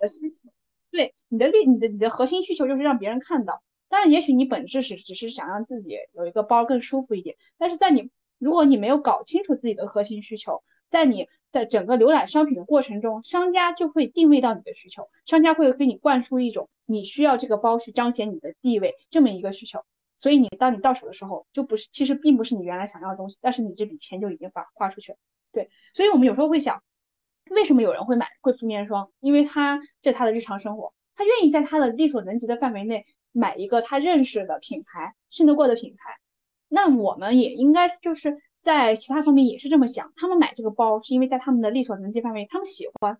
所以，我们就是作为一个正常的普通的家庭的孩子来说，没有必要去追求这些别人唾手可得的东西。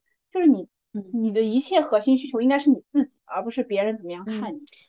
对对，我我觉得我们当我们首先我们肯定最理想的方式就是说我们尽量不要拿自己去跟别人做比较嘛，就说的鸡汤一点，就是每个人都是独立的个体，都有自己的价值，你需要跟别人不同，而不是跟别人去相同。你去追随他们，你是永远赢不了，你永远都是一个低劣的模仿者嘛。我觉得这是一个相对可能很多人听起来鸡汤的说法。那我们就退一步讲啊，就是我们要跟别人比。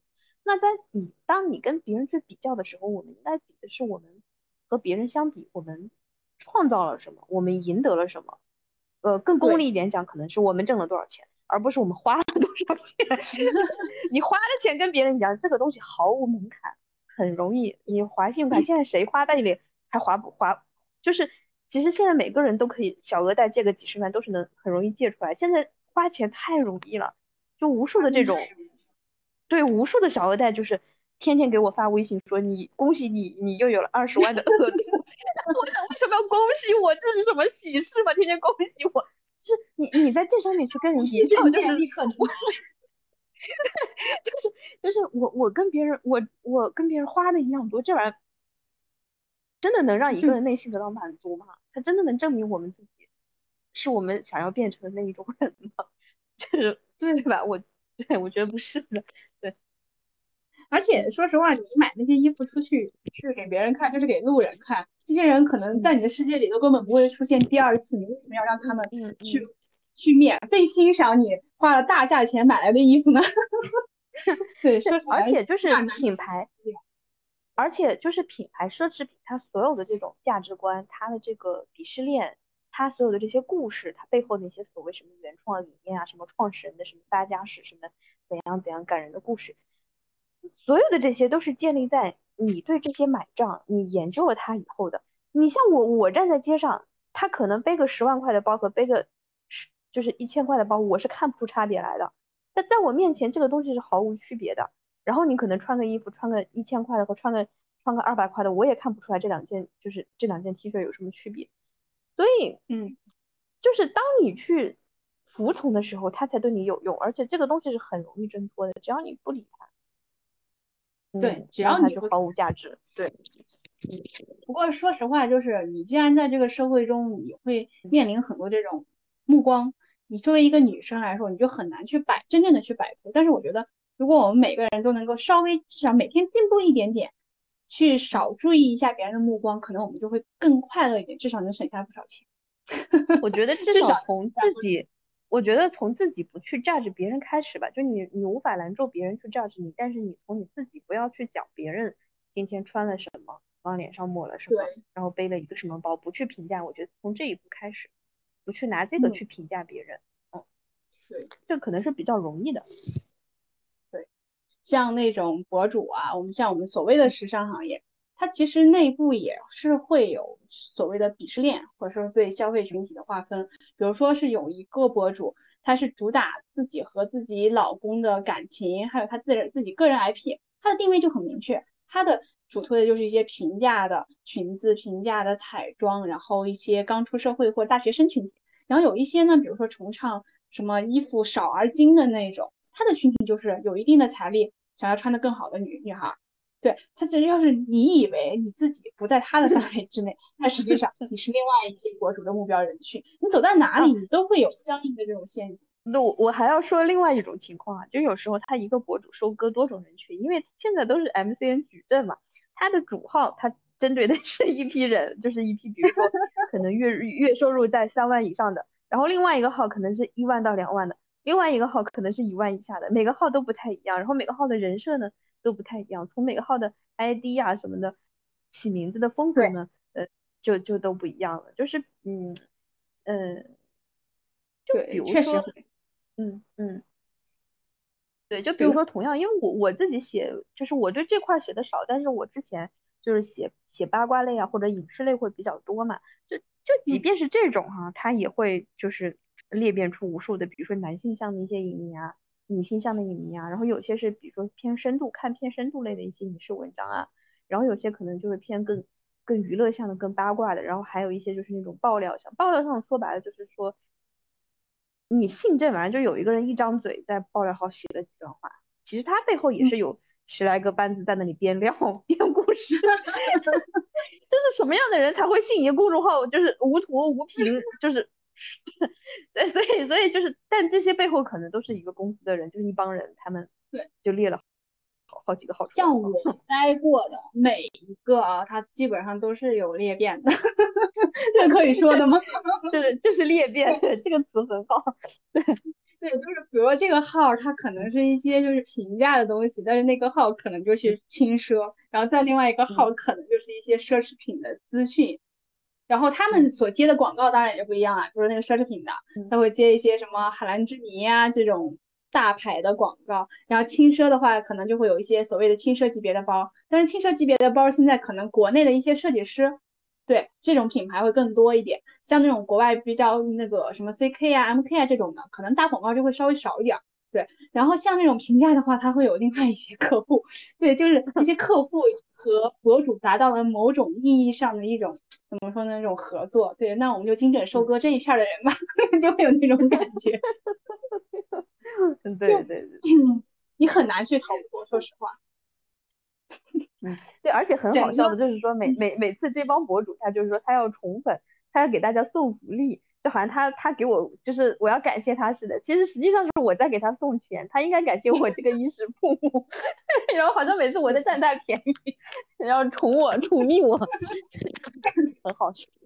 对，像这种宠粉福利啊，一般是有两种情况，一种是品牌给他的赠品，他用完了，然后他就送出去去卖给人情。百分之八十都是这样。另外一方面，嗯，所谓的宠粉，我我给你们要来了超大的福利，什么就是一个，比如一个折扣价什么的。嗯，但实际上是因为品牌跟他们的合作啦，他们的广告费就很多，或者说是他们的那个抽成就很多，所以所谓的宠粉福利，要么就是给你一些小小小的一些商品样品，要么就是实际上还在割你的韭菜而已。嗯嗯，对的对的对的。而且说实话，说什么我们要到了专属优惠这种就不要信，就你去搜一下，发现每个号都有专属优惠呢，说不定比你的还大，说不定比你的还大。对，尤其是国货护肤品，就是特别多特别多喜欢这种做广告的。嗯，不过护肤这方面的话，说实话现在的赛道也比较窄。能够同类型的也比较少，像前几年还有什么奇奇怪怪的护肤大法，什么涂抹呀、按压呀那种的，什么往脸上放一些胶，现在大家好像都是什么成分党，对不对？但是同样都是成分党，可能他割韭菜就会换一种方式，他会告诉你这个产品里面加了一二三四五六七八种神经酰胺，六七八种那个烟酰胺，然后十十种保湿剂什么的。那那你说同样的一个药是吧？两个品牌的药药效还不一样呢。把同样的配方，你做出来的饭和别人做出来的饭也不一样啊，是不是？是的，是的，是的，嗯，对吧？然后，所以就是我觉得像这种时尚类的博主，或者说是护肤类的博主，他们在早期是起到了一定的正面作用的，就是说把那些奇怪的产品确实是 pass 掉了。比如说一些那种三无的护肤品、微商啊什么，我们现在都知道这种不能用；一些奇怪的护肤方法不能用；一些奇怪的那种那种特别特别特别便宜的牛仔裤，它可能有相当多的残留，这种是一个起到了一个一定一定的那种拨乱反正的效果，这点是值得肯定的。但是也正是因为他们这样子的方式，然后呢，就也让商家看到另外一种更能赚钱的方式。对，不能说是这种方式不对，只是说商家太狡猾。无论你用什么方式去试图把他的这个市场给清理一下，他就会采取另外一种方式把它搅乱。对，所以所以就是你说这些博主他们也干好事儿，对吧？就教我们怎么样护肤，怎么样去穿搭，但是怎么说屠屠龙少年终成龙嘛？凝视深渊，最后就是成了深渊中的一部分。对，对对对。特别离谱的是，我之前就是接到过一个广告，就是说他们的这个嗯产品和是海蓝之谜的剂什么什么什么的，但实际上我自己用了一回就疯狂过敏。对，还好我的领导比较有良心，最后没有推这款产品，但是在其他的号上也确实是推了，所以就嗯，但但是它的那个配料表真的非常好看。没有酒精，没有什么香精，没有什么防腐剂，全都是什么烟酰胺、神经酰胺，然后或者说是这个醇那个醇，非常好，看上去真的非常漂亮。我觉得这个其实就是你说的，大家用同样的配方、同样的菜谱去做饭，做出来的是不一样的。就这里面肯定是有很多它，呃，怎么说呢，叫技术的壁垒吧，就是你这些东西它相互之间的反应啊，它一些微小的剂量比例啊，包括它的保存啊，你的温度啊等等。这方面如果你差一点点，最后的效果可能就会对不太一样。当然，当然护肤品我觉得大部分也没什么效果吧，但是 至少肤感上是有 区别的。对，嗯，我觉得就不烂脸就已经很好了，安全就已经。对，所以就是在这个所谓的行业，就是工作两三年以后，我最大的改变就是我不相信护肤品，只要买一个我觉得舒服的就行。然后买衣服上，我也很少去看这个分那个分，或者说是怎么样的，就觉得我我就盘平淡它出来。我买回来以后，我如果第二天要出门，我会不会立刻穿上它？就这么简单。然后那些 所谓的所谓的什么价值观的输出啊什么的，我觉得看看得了，不要去特别的相信。然后呢，他这个号什么，真的不要，你不知道你看的背后。的人是怎么样写？说明一边骂一边写，只要能割到你的韭菜，怎么样写都行。嗯，对，警对警警告各位，就本人作为曾经给一些大号写过呃写过推广文真的是一真的是一边骂一边在写。我说谁在信这种东西？谁会信这种东西？你来买，扣一佛祖原谅你。扣一扣一，疯狂扣一，疯狂扣一。对对对，嗯，对，就很多人说一些。对，说网红尊重粉丝啊怎样？就是如果不尊重粉丝就不敬业，其实嗯不存在的，就是你们的关系很简单，就是就是客户，就是他你们就是一个网红的客户，他对你的心态就是你对你工作中那些那些神奇的甲方的心态，就当你甲方逼着你连夜改图纸的时候什么心态，那个就是你的一个网红对他的粉丝的心态就是一样的。有没有真正爱他的粉丝的博主呢？可能有，但不多。而且粉丝是一个大的群体嘛，就是他不可能爱几百万人，对吧？他可能比如说他是跟其中的那么几个，呃，就是大家因为呃互联网对吧，一线牵，大家有缘，然后就是形成一个相对亲密的关系。但是他不可能跟这几百万人都那么投契的，都有那种你说的那种统一那种爱，那种不可能。而且说实话，一个人的背后他是一个群体，他们群体的内部的价值观也不可能去一致。你想想，你跟你的那个另一半，你们俩可能还会经常吵架。你说一个团队，他有可能是一样的价值观，不可能。所以有时候你说啊，这个博主发的号前后有些矛盾，或者说是这个号很烦，怎么怎么地，这太正常，因为可能根本就不是一个人写的，他甚至审核的人也不是同一个。这个团队里面有那么多人，你根本不知道到底是谁在制造这篇文章。嗯，而且这网红他其实不是一个我们理解的一个人的形象，他是一个团队，他是一个商业的一个实体。哦你就这样理解他，就不要去谈那些感情，谈感情伤钱的。现在他也不要谈感情，谈感情伤钱。对，对对对。而且那那个人真的很多，虽然你看着每一篇都是以那个人设来写，但是人真的很多。因为写一篇文章其实挺麻烦的，你就你接一篇广告，它的周期可能是在半个月左右，半个月到一个星期是一篇广告正常周期，而且有嗯有客户。有中间商，有对接的同学，有写稿的同学，有拍片的同学，然后有修图的同学。我的妈呀，加起来有无数个人，非常的麻烦。对，人真的非常非常多。对，那种小作坊的那种人可能有，对，但是也不多。所以那种的话，可能他的他就不可能做到日更，能够做到日更，他背后一定是有非常庞大的团队的。对，呃，然后是的，所以很正常。对，你看他的什么前后逻辑，你说这个观点和以前的观点不一样，那可太正常了。对，互联网没有记忆。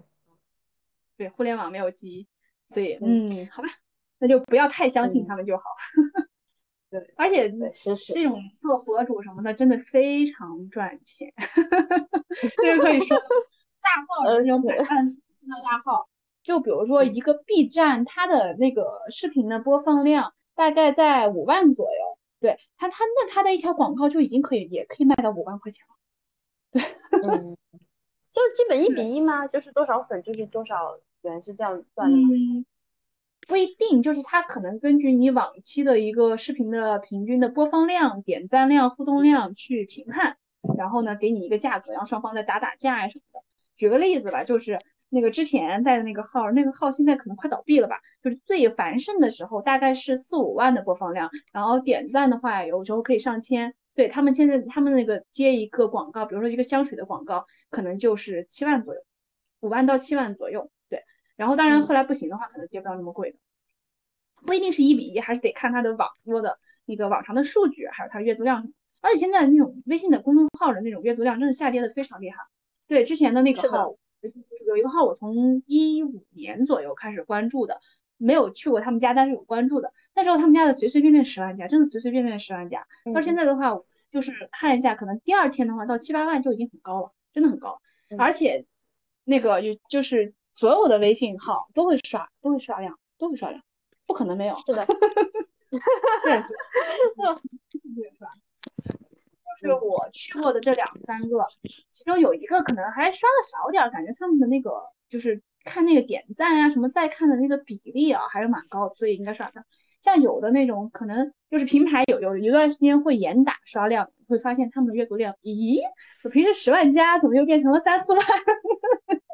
对，就是有这么大。嗯，对，而且之前有一个特别搞笑的，出了一个那个。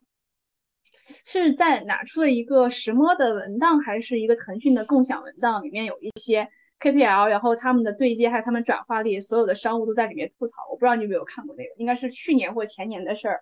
就是吐槽一些那种大头的，他们的转化率非常的低，比如说是一千万那个一万块钱的坑位费，然后去带直播带货，最后只卖出来两三件这种的，太常见了，确实会有。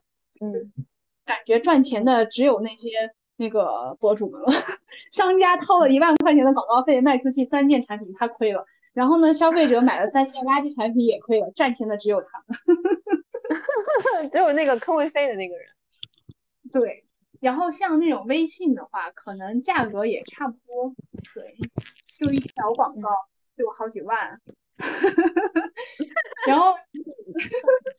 而且他，你想，他每一天如果都可以发文章的话，那他一个星期他可以接上两三条广告是没有问题，对吧？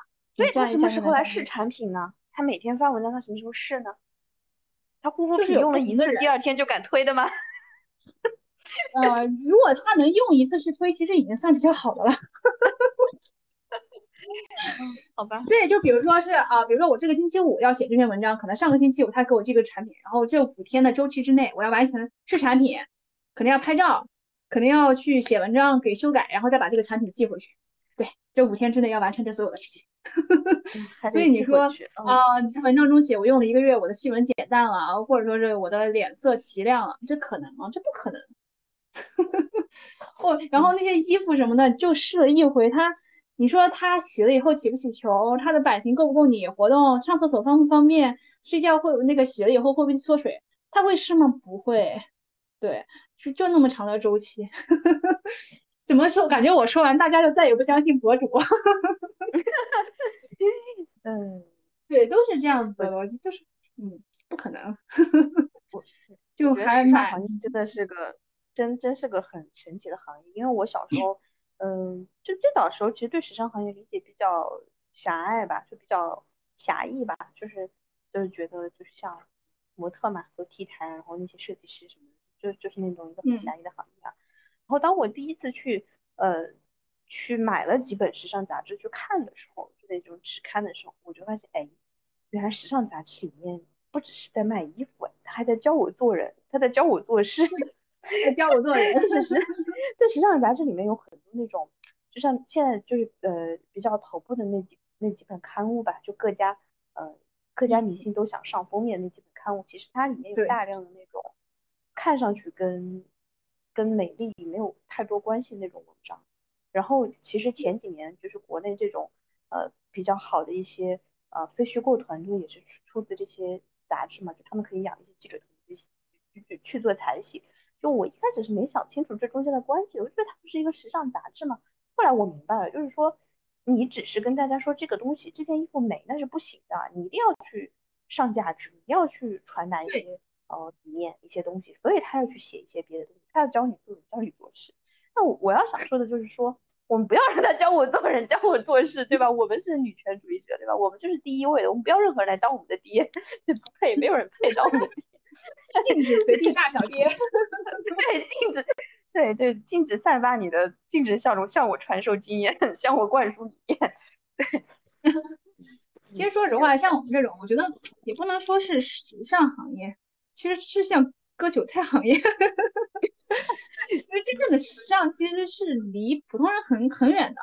比如说那种顶级的设计师、顶级的设、顶级的品牌，你的 那个普通人是，比如你月薪一两万，你也很难去够着的。说实话，真的很难够着的。我我觉得它是一个体系吧。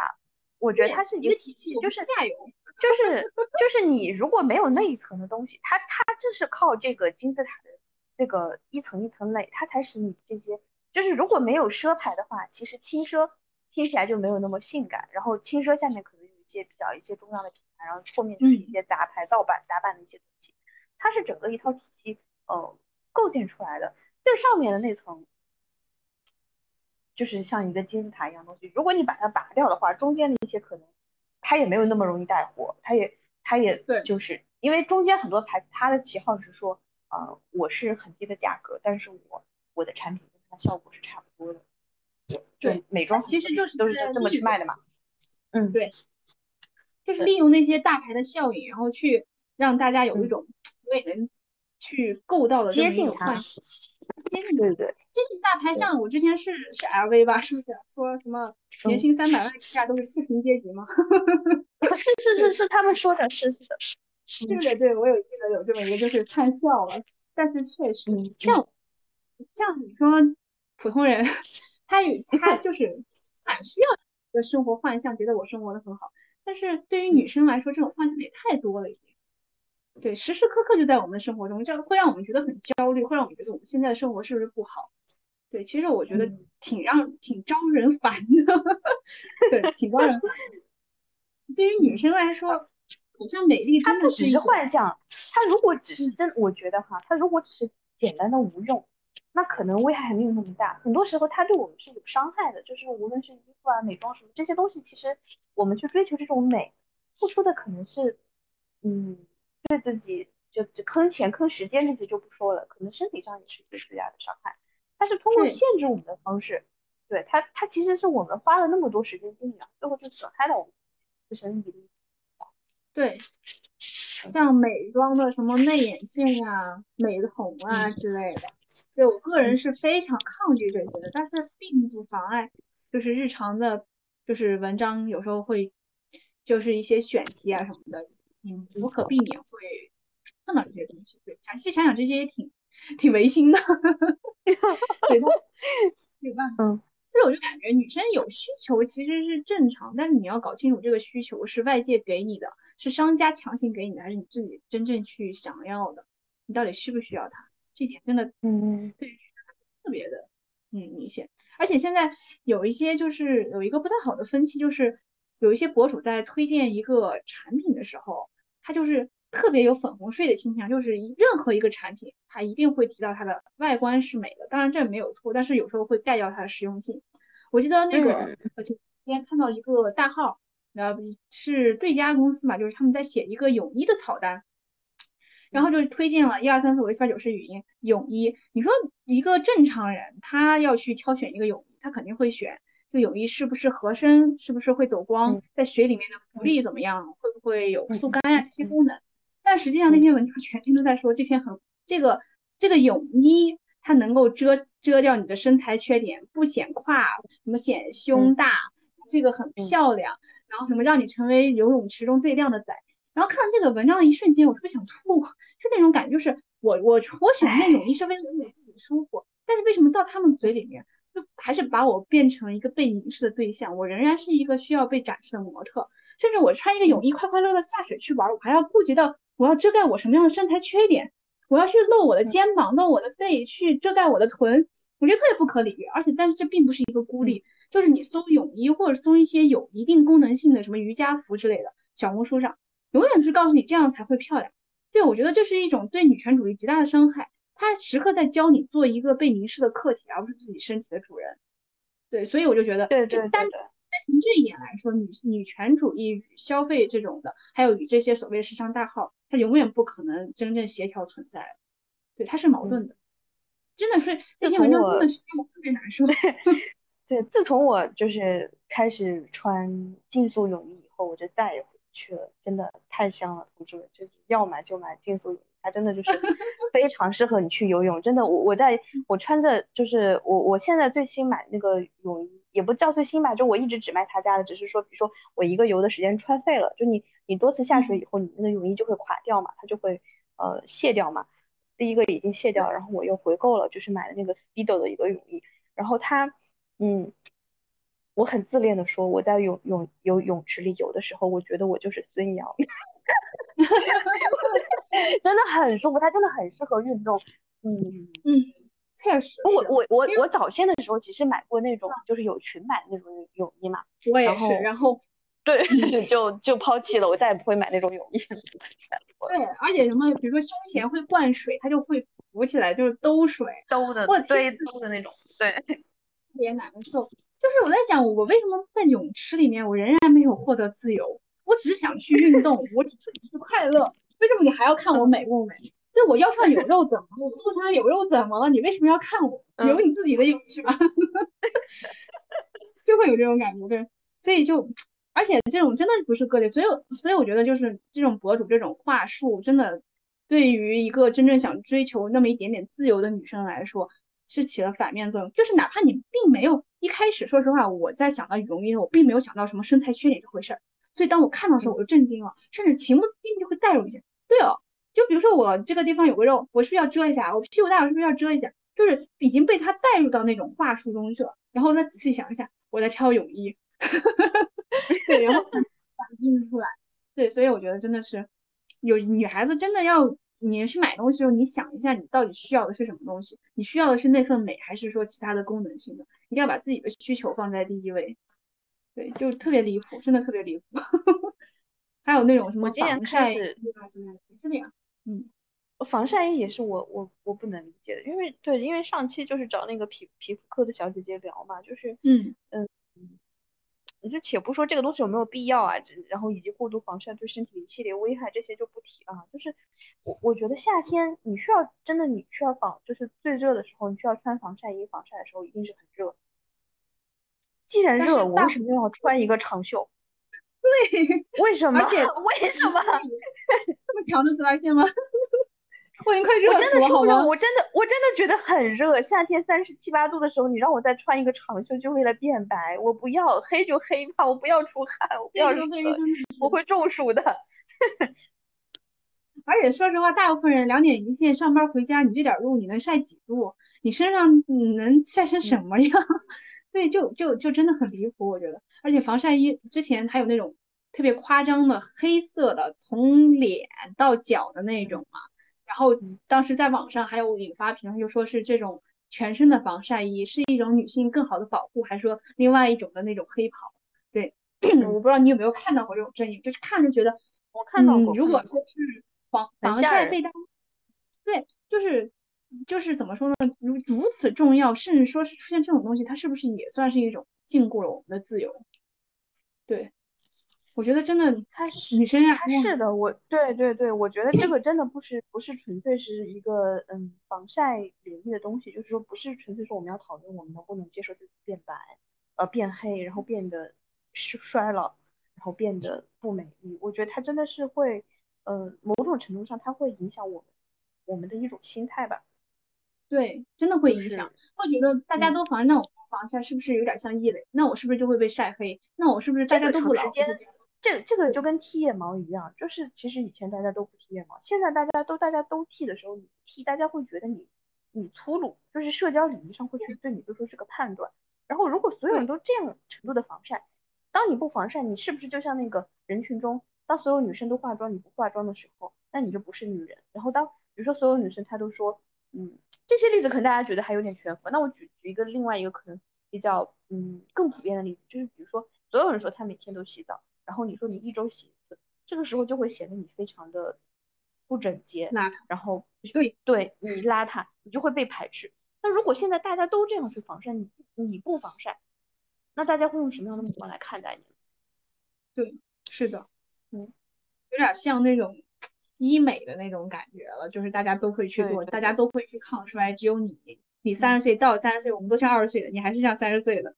我我我印象非常深刻的是，就是说应该是很多年前，应该是到我小时候，我读中学的时候吧，初中吧，然后当时我我家的一个另外一个女性长辈，她呃，她就说我妈，就说你为什么不用护发素？然后就就有点大大惊小怪吧，就你怎么这都不知道？然后连谁谁谁，她说的那个谁谁谁是另外我们另外一个女性长辈，然后可能是在生活在农村的一个长辈，他觉得连生活在农村的谁谁谁每天就是种地的，他都他都用护发素，为什么你你都不知道？反正就就是冷嘲热讽一番吧。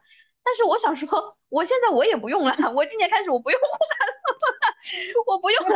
然后就就是为什么一定要把这个东西跟你，好像是好像你会觉得羞耻，是不是？我我我不用怎么了？我就要以此以此为耻吧？我也不用了啊，我今年开始不用了。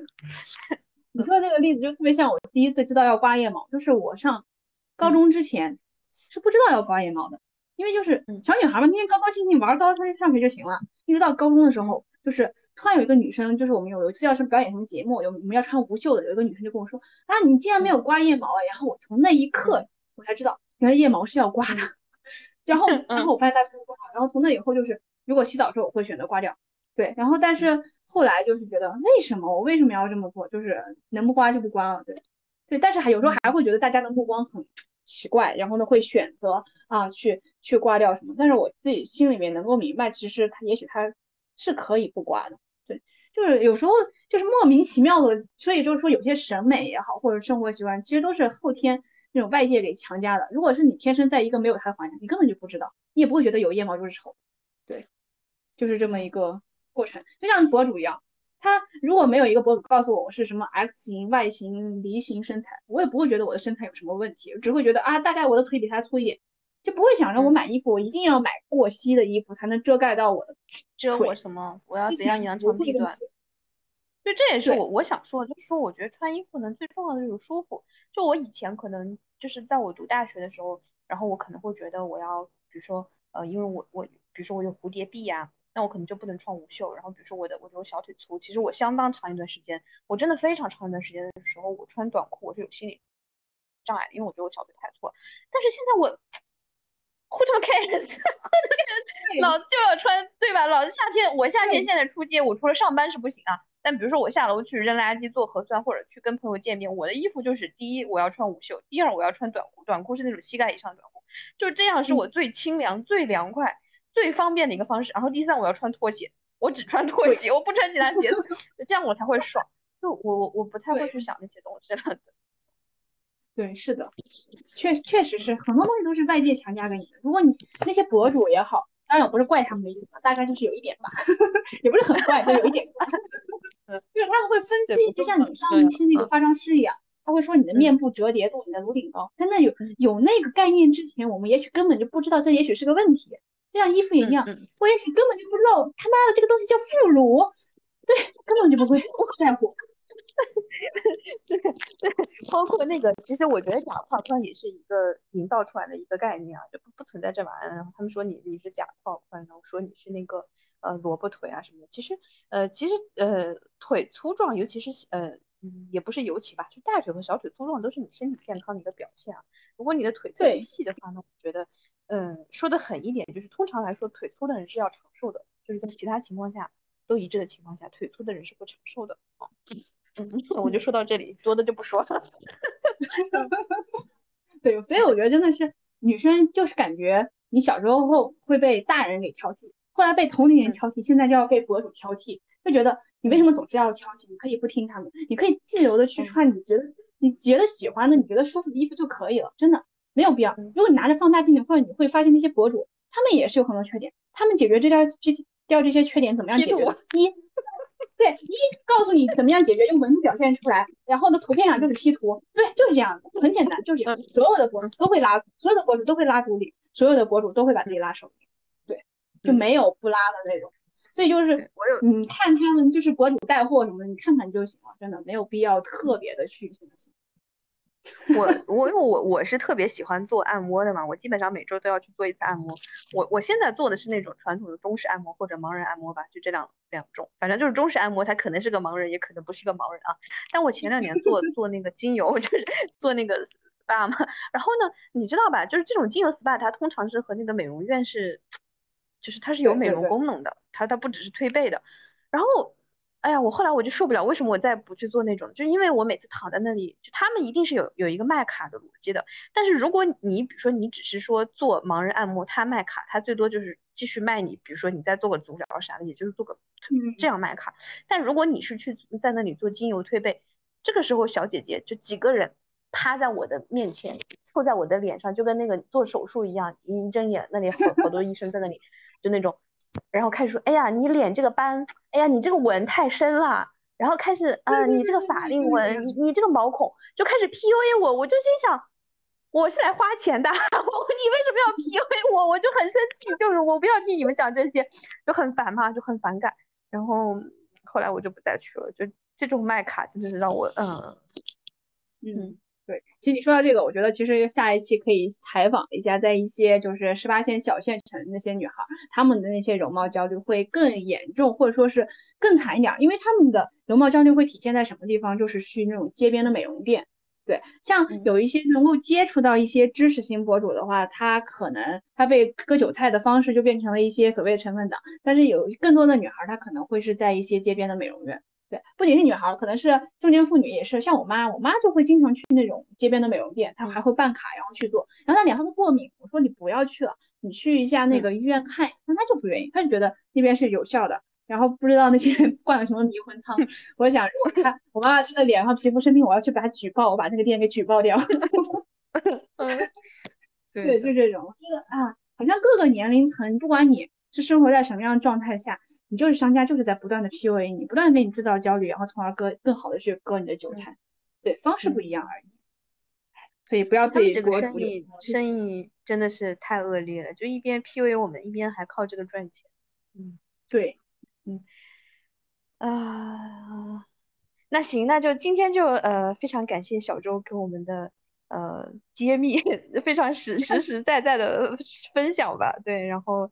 呃，也很开心，对，所以我们其实不要去为自己美不美这件事情，就是太牵动情绪，就你美美怎么样，不美怎么样，这个东西都不重要，对吧？就是，嗯，他们那些评价你的人，大部分评价你不美的人，都是想害你的人，没有一个是例外，全都是想害你的，要么他是想拿你的钱，要么他就是在 PUA 你，对吧？现在全都是一模一样的，甚至是那些好像一开始在夸你美的时候，他其实是通过，嗯。夸你美，然后把你带到他们那个套路里面去。就如果他一开始就讲你这个美，你你怎么怎么怎么怎么画都没治了，没救了，那你也不会你也不会买货嘛。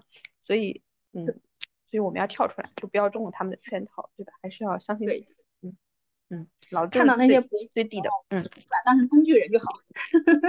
对他只是，嗯，不要去特别的相信他，然后看到什么优惠啊、信息啊、什么优惠券呀什么的。大家可以去多搜一搜，说不定有更大的呢。嗯嗯嗯，购买力是百分之百。千万不要被我老板老板看到这种。明天就失业。好你的。好的，好，感谢感谢感谢，嗯嗯，非常愉快。OK。好的，先这样，拜拜。